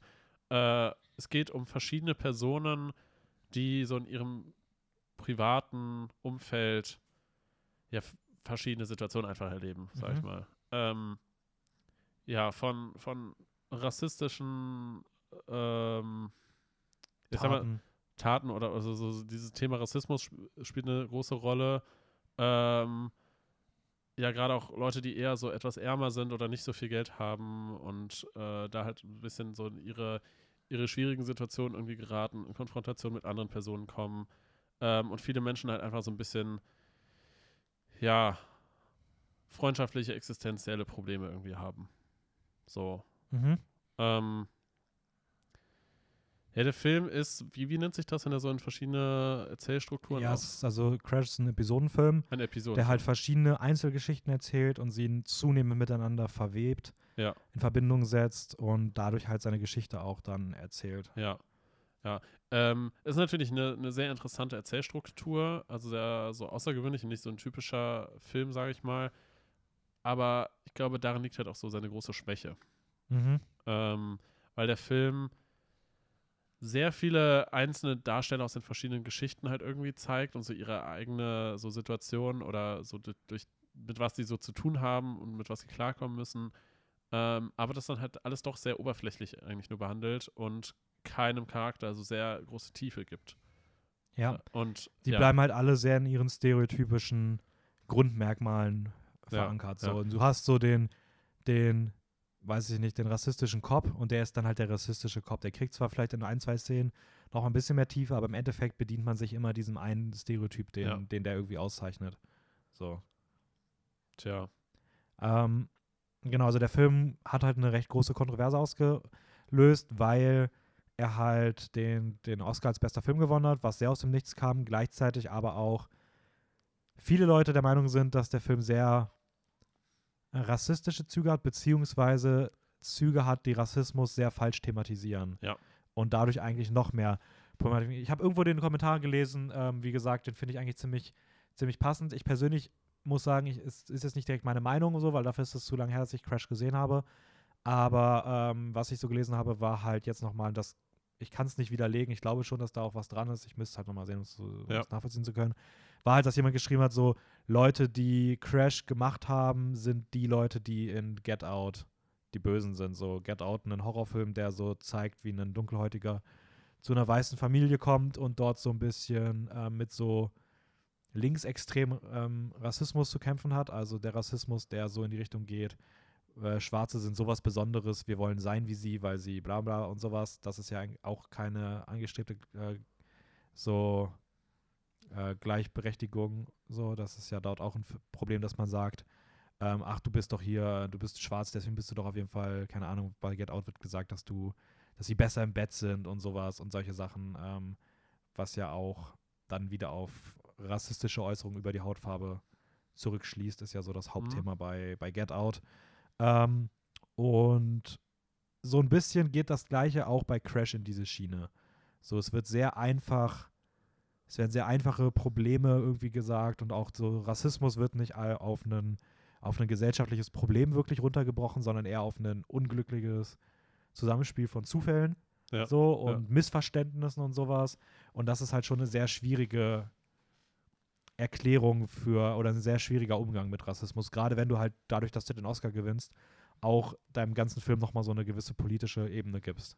Ja. Da kann der Film jetzt nichts für, aber es hat dem Film nicht gut getan. nee, und sagt doch viel über Hollywood aus. So. Ja, ja. Ja, es, äh, ich, ja, ist ein schwieriges Thema. Ich, ich sag mal, gerade jetzt auch so Thematik Rassismus, gerade auch in den letzten zehn Jahren, würde ich sagen, sehr viel auch in Filmen aufgegriffen wurde und es auch deutlich mehr Filme gibt, die das thematisieren. Und der Film, jetzt Crash, der gewonnen hat, äh, wann war das, 2006? Mhm. ähm, hat das Thema, ja, halt nur so, nur so oberflächlich und, und halt nicht richtig mit, mit der mit der nötigen Tiefe irgendwie und, und vielleicht auch Feingefühl thematisiert. Ja, das Problem ist halt, dass der Film aber gleichzeitig irgendwie sehr, kommuni sehr, kommuniz sehr stark kommuniziert, dass er so tut, als ob er sich sehr intensiv damit Ja, ja, besch- genau, beschäftigt. genau, so. genau. Und das ist auch komisch, weil ich hatte nach dem ersten Schauen so das Gefühl, wow, das war schon ein ziemlich cooler Film. So. Also war, war sehr cool inszeniert, aber ich glaube, das hat gerade dieses Problem, weil es so episodenhaft erzählt ist. Man ist mehr damit beschäftigt, zu verstehen, wie die einzelnen Geschichten zusammengehören und ähm, so ein bisschen das, vielleicht auch so ein bisschen entblendet, Mhm. ähm, dass der Film irgendwie besonders wirkt und besonders inszeniert ist und sehr cool erzählt, weil, weil man halt am Anfang einfach noch nicht alles versteht und entschlüsseln will und dass er dann ja eigentlich bis zur letzten Minute eigentlich erst zeigt, wie alles zusammenhängt. Ähm, und man dann halt denkt, wow, krass. So, ähm, man erst so ein bisschen überfordert ist, weil man erstmal verstehen will, wie das jetzt alles wirklich passiert ist und so alles. Und dann halt die einzelnen Thematiken. Ich glaube, ich glaube, der Film spricht gerade so das Thema Rassismus so an und zeigt bestimmte Szenen, dass man zumindest darüber nachdenkt und das irgendwie versucht, so, so in seinen eigenen Alltag einzubauen und zu reflektieren. Aber er kriegt das halt nicht mit der nötigen Tiefe hin. Die, die Frage ist halt, ob er das wirklich schafft, weil ich glaube, viele Leute machen dann diesen Step nicht. Ich glaube, du und auch ich, wir haben dir beide geschaut, wir, wir denken halt auch nochmal ganz anders nach, weil wir halt Ja. wissen, dass wir im Podcast drüber reden. Ja. Aber ich glaube, in der breiten Masse würde dann nicht mehr darüber weiter nachgedacht werden. Das, das finde ich dann halt irgendwie schon schwierig so. Also, keine Ahnung, also ich kann auf jeden Fall jede Person verstehen, die irgendwie mit Crash echt große Probleme hat, so, gerade auf so einer Ebene. Ich finde auch, dass mein Gefühl nach dem ersten Mal sehen war auch, der Film war der absolute Wahnsinn. Und dann hat sich das aber sehr, sehr schnell gelegt. Ich glaube, es gibt bis heute keinen Film bei mir, der so krass in meiner subjektiven Wahrnehmung gefallen ist, Ja. wie Crash halt. Ähm, und da spielt auch viel mit rein, dass so die Musik sehr manipulativ ist. Also es wird sehr krass versucht, durch, durch Musik Emotionen zu steuern. Und auch wie emotionale Situationen in dem Film erzeugt werden, funktioniert in dem Moment, wo man sieht, ist aber so vom Drehbuch und vom ganzen, von der ganzen Inszenierung schon sehr billig und schlecht gemacht eigentlich so. Ähm, aber ja, keine Ahnung. Also ich müsste ihn halt, wie gesagt, nochmal schauen. Ich finde es trotzdem, ist irgendwie ein interessanter Film, der aber nicht den Oscar hätte gewinnen dürfen, auch des Selbstschutzes wegen, sage ich mal so ein wenig. Also es hat ihm auch einfach selber nicht gut getan. Ja, ja. Ähm, hat, by the way, auch nur drei Oscars gewonnen. Ähm, es gibt sehr wenige Filme, die nur drei Oscars gewinnen, gerade wenn sie auch, also wenn sie den Hauptpreis gewonnen haben. Äh, das sind immer wieder so Filme, wo man sagt, dass die weniger gut sind. Und ähm, Crash ist da einer von, hat nur bester Film, bester Schnitt und bestes Originaldrehbuch gewonnen, was auch, ja gut, zumindest wichtige Kategorien sind, aber an sich auch schon eine schwache Grundlage ist für da, dafür, dass du den Best, Best Picture Preis gewinnst. Ja. 2007. Nominiert waren ähm, Babel, The Departed, The Queen, Letters from Iwo Jima und Little Miss Sunshine. Und der Gewinner oh, in diesem Miss Jahr, auch dabei. ja, okay. und der Gewinner in diesem Jahr war The Departed. The Departed, richtig, von, Von Martin, Martin Scorsese. Scorsese. Scorsese. Ähm, der hat auch Irishman gemacht, der Film, der drei Stunden und 30 Minuten zu lange geht. Ähm, nein, aber der einfach sehr, sehr lange ist. Ähm, Silence, äh, The Wolf of Wall Street, Hugo Cabret, Shutter Island, Taxi Driver, King of Comedy und Goodfellas. Also, Also ziemlich bekannter Regisseur, auch bekannt eigentlich für so die typischen so Gangster-Filme, sag ich ja, mal. aber auch ein paar andere. Also wieder Ja. Wolf of Wall Street, Hugo Cabret gehen ja auch in eine sehr andere Richtung. Aber so an sich sind es schon immer diese Mafia, Gangster, Cop. Epos-Filme Ja, ja. irgendwie. Und das, ich sag mal, das kann er. Mhm. Ähm, aber, aber schafft es selten, einen Film so zu inszenieren, dass er, dass er richtig einen umhaut, sag ich mal. Also meistens, das sind meistens sehr gute Filme, aber meistens keine Meisterwerke. Ja, also da muss ich, ja, ich persönlich sehe es genauso. Ich glaube aber, dass, ähm, da man, dass wir da vorsichtig sein müssen, weil ich weiß, dass Scorsese oft als Meisterregisseur wahrgenommen wird. Und auch Filme wie Taxi Driver, Goodfellas ähm, sind ja auch Filme, die wirklich absolut als Meisterwerke in der Filmgeschichte gut. verankert sind. Gut, da muss ich jetzt auch sagen, die beiden habe ich noch nicht gesehen. Ich persönlich kenne, kenne Taxi Driver. Ich mag ihn, ich finde ihn großartig. Ich, finde, Ja. ich persönlich finde ihn auch nicht das Meisterwerk, was er anscheinend ist. Glaube, das ist auch so ein bisschen meine subjektive Wahrnehmung, weil ich mit diesem Genre so ein bisschen Probleme habe. Diese ruhig inszenierten Gangster-Mafia-Filme, so das, das klickt bei mir einfach nie so zu 100 Prozent. Aber Scorsese gilt schon als einer der ganz großen Re Regisseure und der auch super wichtige Filme für die Filmgeschichte so gemacht hat. Ja, das, das, das glaube ich Ähm, auch. Ja, ja, klar, klar. Und mit The Departed auf jeden Fall auch einen der Filme gemacht hat, den ich am liebsten von ihm mag. Ich muss auch sagen, gut, ich habe jetzt Goodfellas noch nicht gesehen, Tax Taxi Driver auch noch nicht, aber The Departed hat mir sehr gut gefallen. Also den Ja, mochte ich, kann mir, ich kann mir vorstellen, dass du generell die äh, Scorsese-Filme echt Ja. gerne magst. Wobei ich ja sagen musste, Irishman haben wir ja auch zusammen im Kino gesehen und Irishman fand ich, hat sich schon sehr gezogen. ja, ist aber, ja, So, würde ich auch mal ein bisschen rausklammern. ja, ja.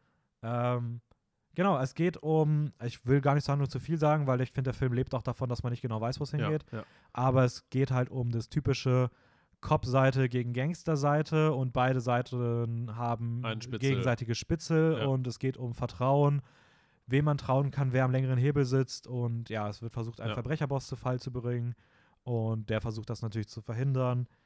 Und ja, die Handlung ist abgedreht, ist ähm, krass inszeniert, geiles Drehbuch, Ja, ähm, ja, bis zum Ende unvorhersehbar, wahnsinnig spannend. ja. So ein typisches Katz-und-Maus-Spiel so ein bisschen. Genau. Und, Aber von ähm, beiden Seiten, das ist halt das Interessante. Ja, genau, irgendwie. dieses gegenseitige Ja, Katz am Maus-Spiel ja. ist halt so, so Katz und Katz.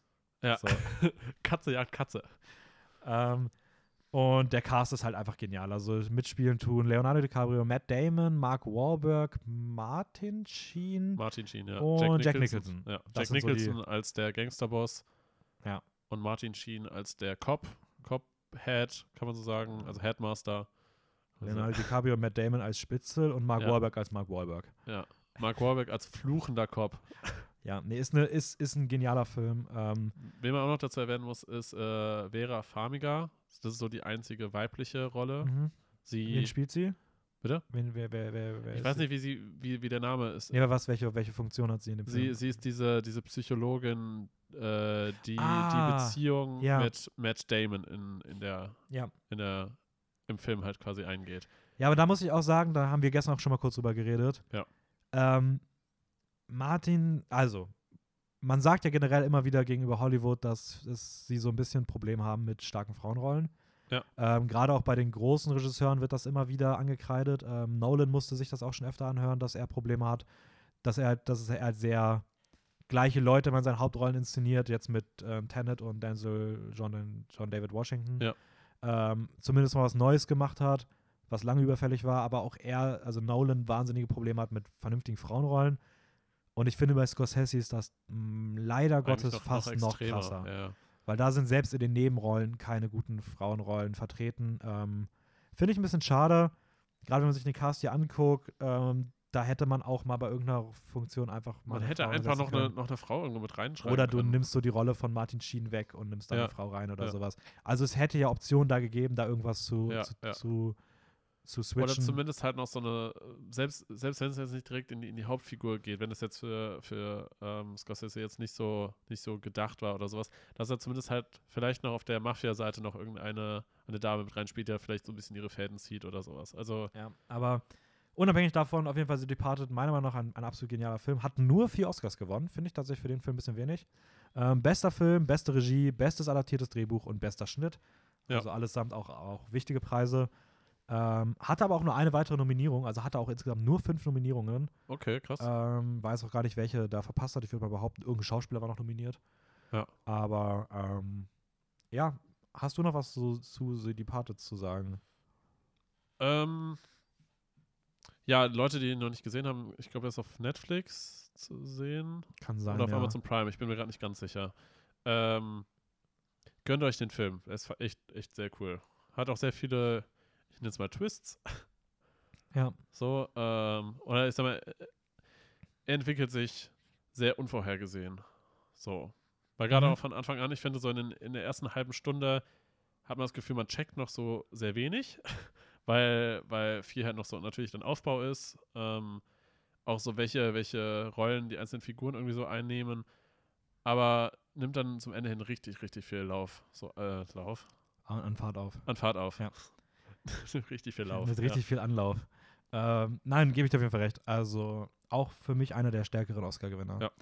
2008 war das Jahr, in dem nominiert waren Atonement, Juno, Michael Clayton, No Country for Old Men und There Will Be Blood.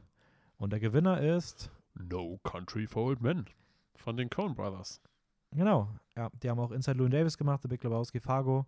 Ja. Ähm, in No Country for Old Men geht es um ähm, Levelin Moss. Levelin Moss ist ein Jäger, glaube ich, der ähm, durch die Wüste streift und an einen Tatort gerät oder an einen Ort kommt, wo auf jeden Fall irgendwas Böses passiert ist, was er direkt wahrnimmt und dort einen Geldkoffer findet. Ja.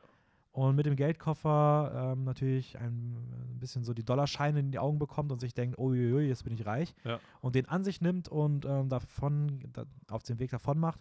Gleichzeitig aber ein gnadenloser und überlegener Killer, ähm, gespielt von Javier Bardem, äh, sich an seine Ferse heftet und so eine Und erno- nicht mehr loslässt. erneut eine Katz und Maus, ein Katz und Maus Spiel beginnt zwischen den beiden. Ähm, und dann gibt es noch den Sheriff Ed Tom Bell, der, glaube ich, kurz vor seiner Pension steht und sich irgendwie noch mal so dort versucht einzumischen, gespielt von Tommy Lee Jones. Und diese drei äh, reisen umher, verfolgen sich gegenseitig in der Nähe der mexikanischen Grenze, ist das, glaube ich, irgendwo Ja, ja, ja. angesiedelt. Hat ein bisschen so Western-Vibes. Ja, so- ich, ich habe mir so aufgeschrieben, eigentlich es es wirkt ein bisschen wie ein moderner Western, so ein bisschen. Ja. Krimi-Western, auch Ja. mit sehr vielen Twist. Eine sehr eigene Erzählstruktur, bei der man nie wirklich weiß, wer von den dreien ist der Hauptdarsteller. ja. Ähm, Auch weil alle drei irgendwie so ein bisschen parallel nebeneinander her leben, kann man so fast Mhm. sagen. Also ähm, man weiß auf jeden Fall, dass halt alle drei irgendwie einander suchen oder halt versuchen, so vor dem anderen wegzukommen oder sowas in die Richtung. Aber sie so gut wie gar nicht aufeinandertreffen, dann nur vielleicht mal irgendwie im Finale oder sowas in die Richtung. Aber ja, es, es wird halt viel eher so parallel erzählt. Ja. Also, was ich bei No Country for Old Men persönlich sagen muss, ist, es ist für mich ein Film, der mit jedem Mal, dass ich, den ich ihn sehe, besser wird. Mhm. Ähm, beim ersten Mal war ich so ein bisschen, hatte minimal andere Erwartungen und war so, ah, okay, war, war gut, aber war es nicht so krass, glaube ich. Und dann habe ich nochmal gesehen und war so, okay, fuck, der ist doch schon richtig gut. Und ähm, ich finde vor allem erstmal, dass der Film unfassbar genial geschrieben ist. Also das Drehbuch ist der absolute Wahnsinn, weil es so spannend ist von Anfang an und auch es gibt keinen vergleichbaren Film, der so eine Geschichte in dieser Richtung erzählt. Man weiß nie, wann Twists kommen. Der Film traut sich, Sachen zu machen, wo du nicht denken würdest, dass die in die so eine Richtung gehen könnten. Ja. Und er hat einfach mit Javier Bardem nicht nur einen, eine geniale Figur, diesen Bösewicht, sondern wirklich meiner Meinung nach so, ein, so einen Antagonisten für die Ewigkeit. Einen der besten Filmantagonisten, die ich kenne, weil der Typ ist creepy. Es ist super interessant nachzudenken, wie er dazu, wie er da hingekommen ist, was seine Vorgeschichte sein könnte. Ähm, diese Morde mit diesem Bolzenschuss Hochdruckgerät sind so krass und der Typ hat so eine heftige Ausstrahlung, dass der kommt irgendwo ins Bild und du weißt, also du rechnest instant damit, dass alle Ja. Guten sterben könnten. Ja, man, man rechnet, also diese, diese gefühlt zu ruhige Art, also da merkt man, man hat die ganze Zeit das Gefühl, okay, fuck, das ist ein fucking psychopathischer Killer. Und er ist immer durchgehend so ruhig und gelassen, aber er, er strahlt einfach dieses absolut pure Böse irgendwie aus. Und man Ja. erwartet durchgehend so, oh fuck, bringt er die Person jetzt einfach instant um oder nicht? Also so, so, man erwartet irgendwie, dass, dass die ganze Zeit was passiert, aber so manchmal macht das und manchmal nicht. Ja, also, äh, nee, ich, ich, ich liebe den Film. Also ich finde, No Ja. Men ist richtig genial. Ja, das, das Ding ist, also ich glaube auch, dass das, was du sagst, dass das so zutrifft, dieses, ja, man muss ihn noch ein zweites, noch ein drittes Mal sehen, um, um dann erst so richtig zu verstehen, so, wo die Stärken, sag ich mal, dem Film liegen. Weil ich hatte das Gefühl, weil du hast ihn mir ja angepriesen, so als, oh, der Film ist richtig krass. Und dir keine Filme mehr, ich darf dir keine Filme nee, nee, weil, weil ich habe dann das Gefühl, meine Erwartungshaltung ist zu groß und ich erwarte, habe eine gewisse Erwartung davon und irgendwie, Ja, das Ding ist, wenn ich dir Ja. keine Filme anpreise und sage so, hey, guck dir No Country for an, der ist voll Schmutz, so, dann, dann, dann, dann guckst du dir auch nicht an. nee, aber du musst halt schon sagen, das reicht ja, wenn du einfach sagst, das ist ein cooler Film, schau den an. Punkt. Okay. Aber nicht so, oh mein Gott. Ey, weißt du übrigens, was der krasseste Film aller Zeiten Nein. ja, ähm, No Country for. Men hat, hat vier Oscars gewonnen. Äh, bester Film, ähm, beste Regie, bester Nebendarsteller für Javier Bardem und bestes adaptiertes Drehbuch. Ja. Allesamt auch meiner Meinung nach vollkommen zurecht. Ähm, und mehr habe ich zu dem Film gar nicht mehr zu sagen. Ähm, ja, von mir aus können wir weiterspringen. 2009. Es war das Jahr, in dem nominiert waren Frost, Nixon, Milk, Der seltsame Fall des Benjamin Button, Slumdog Millionaire und The Reader im Deutschen der Vorleser. Und der Sieg ging an Slumdog Millionär. ja, ein, ein indischer Film, glaube ich. Zumindest eine indische, mindestens eine indische Koproduktion. Ich bin mir gerade, ne, kein, kein indischer Film, aber wahrscheinlich Ja. zumindest eine indische Koproduktion. Wahrscheinlich, ja. Ähm, Danny Boyle hat Regie geführt, den kennt man aus 127 Hours oder 127 Hours, den habe ich mir zweimal aufgeschrieben. Oder auch Steve Jobs. ähm, ich meinte, glaube ich, noch 28 Days Later. Ah, okay. Weeks Later, glaube ich, der hat er auch gemacht. Ähm, und Co-Regie hat geführt Loveline Tandon, die ich nicht kenne. Okay. Ähm, genau. Und Hauptdarsteller ist Dev Patel. Ja, genau. Ja. Ich war gerade hier. Dev, heißt er nicht David? Aber nee, Dev Patel, ja. Dev Patel, genau. Ähm, kennt man unter anderem noch aus Life of Lion. Pi. Nee, Ist das der nicht? nope. Nicht, dass ich wüsste. Echt nicht? Nee, den kennt man noch aus Lion, aus Hotel Mumbai und der spielt aktuell mit in dem David Copperfield-Film, glaube ich. Ähm, Oh, okay, warum ich dachte, weil, weil der in, in Life of Pi heißt die Figur auch Patel mit Nachnamen. ah. What the hell? Nee. Okay. äh, nee, Dev Patel kennt man aus Lion, Hotel Mumbai oder dem David Copperfield-Movie, der gerade irgendwo auch, ich glaube, da irgendwo was, war, hat ein paar Nominierungen bekommen in der Season gerade. Ähm, ja, um was geht es denn?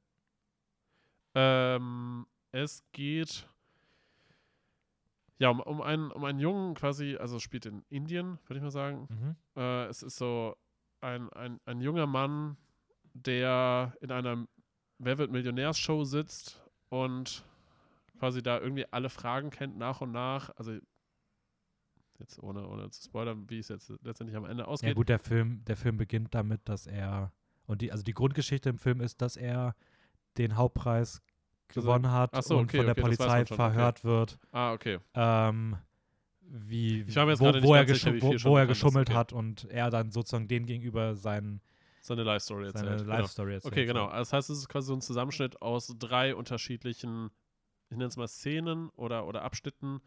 Ja, Ähm, Zeit, Zeitebenen. So ein bisschen, Zeitebenen. Halt einmal, wie er in der, in der, in der Wer wird Millionärs-Show sitzt und halt die Fragen beantwortet nach und nach, wie er verhört wird, weil davon ausgegangen wird, dass er irgendwie schummelt oder weil sich gefragt wird, woher er die ganzen Antworten kennt. Und dann halt so Teile aus seinem Leben von Kindheit bis, zur, bis zum aktuellen Punkt, sage ich mal, in dem er sich befindet, wo er durch Lebenserfahrung diese Fragen letztendlich beantworten kann. Ja. Mhm. Ja. Genau. Das ist eigentlich, So, das ist, das ist so. das ist eigentlich so die Rahmenhandlung. Ähm, Ja. Dev Patel spielt genial, genauso wie Freda Pinto, die ich auch sehr mochte. Die spielt seinen, seine, seine, seine Kindheitsfreundin, später dann auch Jugendliebe, ähm, die man auch beispielsweise aus Planet der Affen Revolution oder jetzt halt auch aus Hillbilly Elegy kennt. Mhm. Ähm, ich finde, der Abspann ist sehr berühmt geworden und finde ich auch total genial, weil sie dort einfach äh, der ganze Cast so Bollywood-mäßig zu Yay Hoke tanzt. Das ist irgendwie ziemlich cool. äh, der Song ist halt auch sehr nice. Das ist ein extrem cooler Filmsong. Hat auch den Oscar gewonnen für den besten Song. Ja. Ähm, und ich, ich mag die Stimmung in, in Slumdog Millionär sehr gerne. Ähm, ich persönlich habe ein bisschen Probleme mit der Erzählstruktur gehabt, ähm, Mhm. wie der Film so seine einzelnen äh, Handlungsteile zusammenbaut. Ähm, auch wie, wie so bei jeder Frage irgendwie gefühlt irgendwie es eine Geschichte in der Vergangenheit gibt. Das war mir Ja. ein bisschen too much, zu aufgesetzt.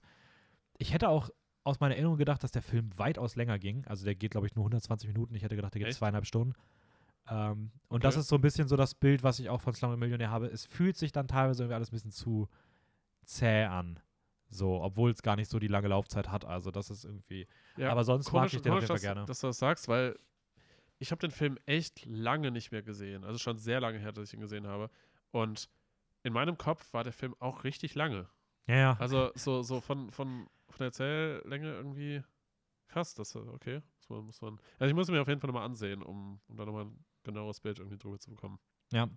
Slumdog Millionär hat insgesamt acht Oscars gewonnen. Das ist Wow. verdammt viel. Ja. Ähm, bester Film, beste Regie, bestes adaptiertes Drehbuch, beste Kamera, beste Filmmusik, bester Song, Yeho, bester Ton, bester Schnitt. Krass. Also auf jeden Fall, die haben, der, der hat ordentlich abgeräumt. Ja. Ähm, einer der ganz großen Gewinner letzten Jahre. Ist ja eigentlich nicht mehr üblich, so in den letzten 10, 20 Jahren, dass du so richtig viele Preise gewinnst. Aber Slumdog Millionär hat das auf jeden Fall geschafft. Oh, hast du mal Wer Millionär geguckt? Ja, aber, aber nicht, nicht, nicht aktiv, sage ich mal. Also es war dann eher so, Eltern schauen es abends irgendwie Mhm. und man setzt sich mal für ein paar Fragen dazu, aber es war nie mein Ding eigentlich. Ja, okay. Ich habe es schon mal ein bisschen geguckt. Ich, sogar das, ich hatte sogar mal Wer wird Millionär für die Playstation als Spiel. Und ich habe zu Hause ein Brettspiel von Wer wird Millionär. Aber das Ja. glaube ich noch mit D-Mark. Also, bisschen, bisschen älter schon. Äh, wollen wir ins finale Jahr gehen? Gerne. 2010 nominiert waren A Serious Man, An Education, Avatar, Blindside, District 9, The Hurt Locker, Inglourious Bastards, oben im englischen Original Up, Precious und Up in the Air. Wie man merkt, das war das Jahr, ab dem jetzt die äh, langsam mehr Filme nominiert waren für Best Picture. Aber gewonnen in diesem Jahr hatte The Hurt Locker. The Hurt Locker von Catherine Bigelow. Ja. Die kennt man beispielsweise auch als Regisseurin von Zero Dark Thirty. Und sie ist die einzige Frau, die bisher den Oscar für die beste Regie gewonnen hat. Noch keine andere weibliche Regisseurin hat jemals diesen Hauptpreis gewonnen. Krass. Ähm, wahrscheinlich jetzt bis dieses Jahr. Ja. Aber ähm, ja, deswegen auf jeden Fall The Hurt Locker.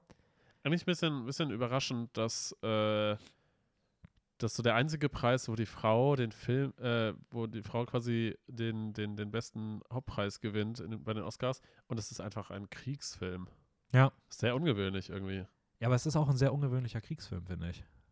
Ja, ja. Vielleicht spielt das da so ein bisschen mit rein. Wahrscheinlich. Weil ja. Männer machen Kriegsfilme immer auf so eine, irgendwie auf- heroische, auf so eine heroische patriotische Art. Und Art. irgendwie hat irgendwie, sie das ja. mal ein bisschen anders gemacht. Ja.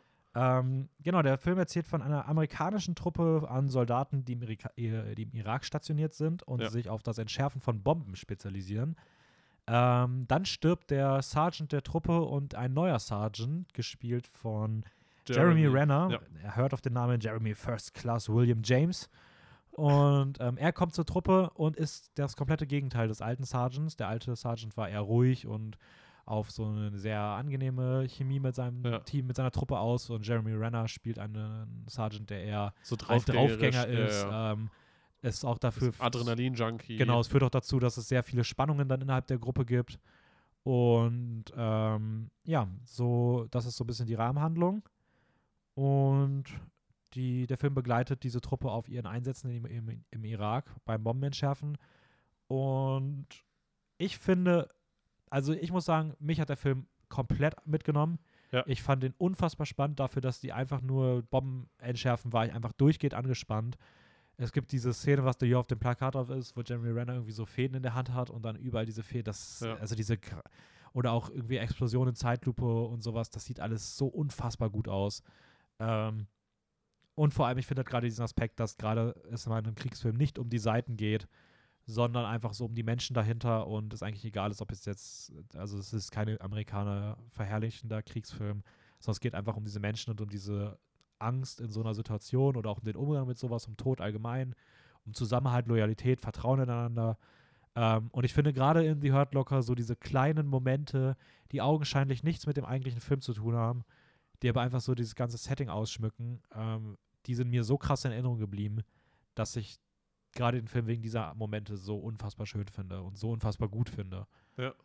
Ähm, ja, gerade auch äh, das Gespann aus Jeremy Renner und Anthony Mackie ähm, ähm, in einem anderen Universum wären das Falcon und Hawkeye. Äh, die beiden so auf gemeinsam, äh, ja, so als gemeinsames Duo irgendwie so zu sehen, die da sehr tonangebend in diesem Film sind. Finde ich auch, die haben eine sehr interessante Chemie zueinander ähm, und Mhm. funktionieren auf jeden Fall. Ja, das ja, ist mein, mein Bild. mein Standpunkt so ein bisschen dazu ist, äh, ich, ich, ich sehe deinen Punkt, ja, es war auch, auch ein eindrucksvoller Film, sage ich mal, aber er hat mich ein bisschen kalt gelassen. Für mich war so ein bisschen, ich weiß nicht, ob es jetzt so ein bisschen so, so Kriegsfilm mich so ein bisschen da kalt lässt, wobei ich 1917 halt schon fucking cool fand. Ähm, aber 1917 ist dann noch, noch ein bisschen außen vor, ist mal ein ganz anderer Film. Ähm, ich weiß nicht, für mich, für mich fehlte da so ein bisschen, bisschen die, die, die, die Story irgendwie, weil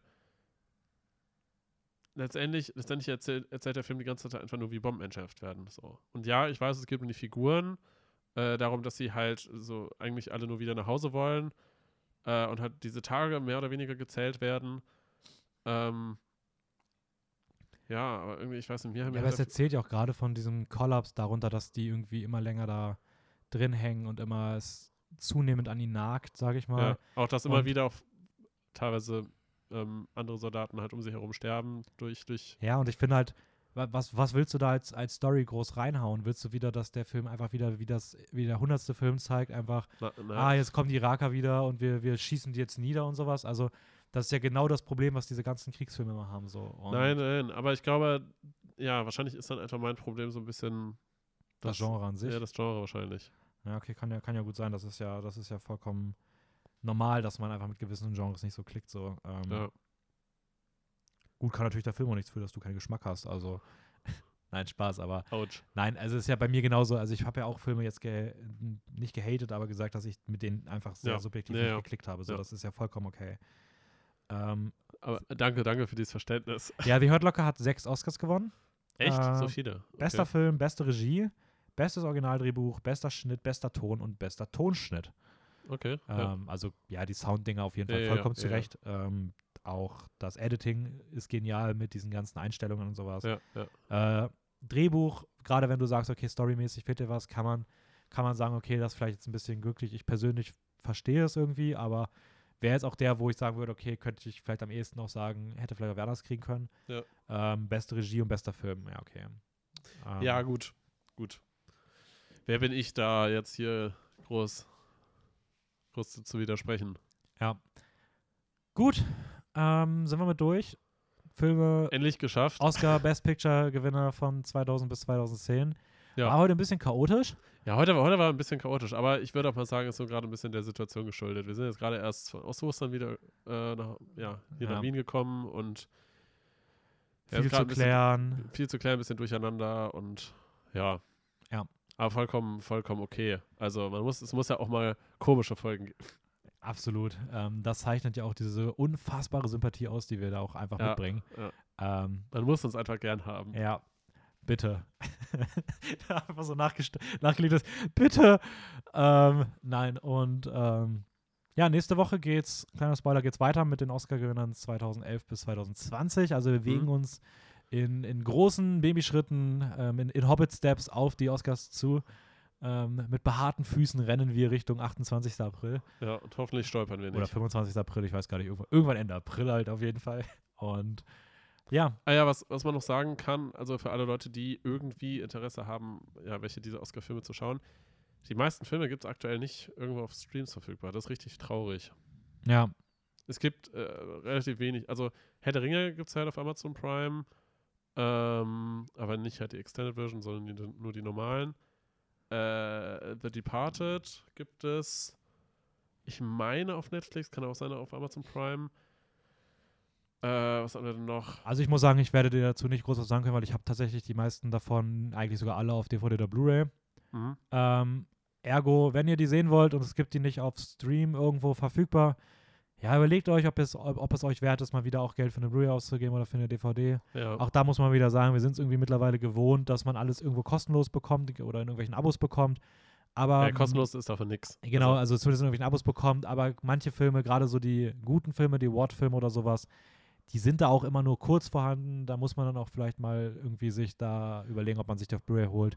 Und auch das Oder- kann man auch nochmal wieder auferleben lassen. oder äh, meistens ist es auch möglich, die entweder auf YouTube oder auf Amazon Prime sich Ja. zu leihen für ein paar Ja. Euro. ja, aber wir reden über die Filme, wir können nicht sagen, wo es die gibt oder können da was für, falls ihr die irgendwo nicht findet. So, das Ja. ist dann halt leider so. Äh, man hat immer die Option, wenn man es wirklich will, kann man sich die auch auf anderem Wege kaufen oder sehen. Ähm, Ja. So, das ist euch überlassen. Gut. Hast du noch was, noch letzte Worte zu sagen? Ähm, ja, äh, bleibt gesund. Äh, ich weiß nicht, heute, heute ist irgendwie, heute bin ich ein bisschen durch. Ich weiß nicht. Ja, bleibt gesund, kümmert euch um eure Mitmenschen, tragt, wenn es, wenn es irgendwo nötig ist, eine Maske. Ähm, Ja. genießt das Wetter heute. Ja, hier ist es tatsächlich überraschend Ja, gut, dafür, ja. dass die letzten Tage immer so scheiße Ja, war. die, die vergangene Woche war, war ja komplett, komplett, Komplett Katastrophe. Ja. Ja. April, Aprilwetter. Ja, also Aprilwetter. Geschneit, geschneit, gehagelt, Sonne, Ja. irgendwie Temperaturen von gefühlt 0 bis wieder 15 Grad. Ja. Richtig verrückt alles. ja, genau, kann ich mich noch anschließen. Ähm, folgt uns bei Instagram, filmjoker-wien. Es gibt immer wieder nette Ausschnitte von uns, von unserem Podcast, auch von uns nochmal, wo wir uns an euch wenden und nochmal ein bisschen was erzählen. Ähm, wir haben die Neuheiten immer sonntags und da passiert ganz, ganz viel auf Instagram, deswegen Ja. Lasst da auf jeden Fall mal ein Und- Abo da. Folgt uns sonst auch mal bei Spotify. Große, Ganz kurz mal, nein, ganz kurz mal. Folgt uns auch mal bei Spotify. Ich glaube, das geht, das sagen andere Podcasts auch mal wieder. Folgt uns mal bei Spotify. Wir keine Ahnung, ob das was bringt, aber es ist cool. Doch, das bringt was. Macht das. Macht das mal. Ähm, und auch schon mal so eine, so eine leichte Teaser-Ankündigung. Wir fangen bald mit YouTube an. Ja, das sagt Raphael jetzt nur, um, um Druck zu machen. aber ja, genau, da kommt was. Und was, ihr wollt das mitbekommen, was wir auf YouTube Was? dann machen? Dann müsst ihr uns auf Instagram folgen, weil da kriegt ihr das dann auf jeden Fall als erstes mit.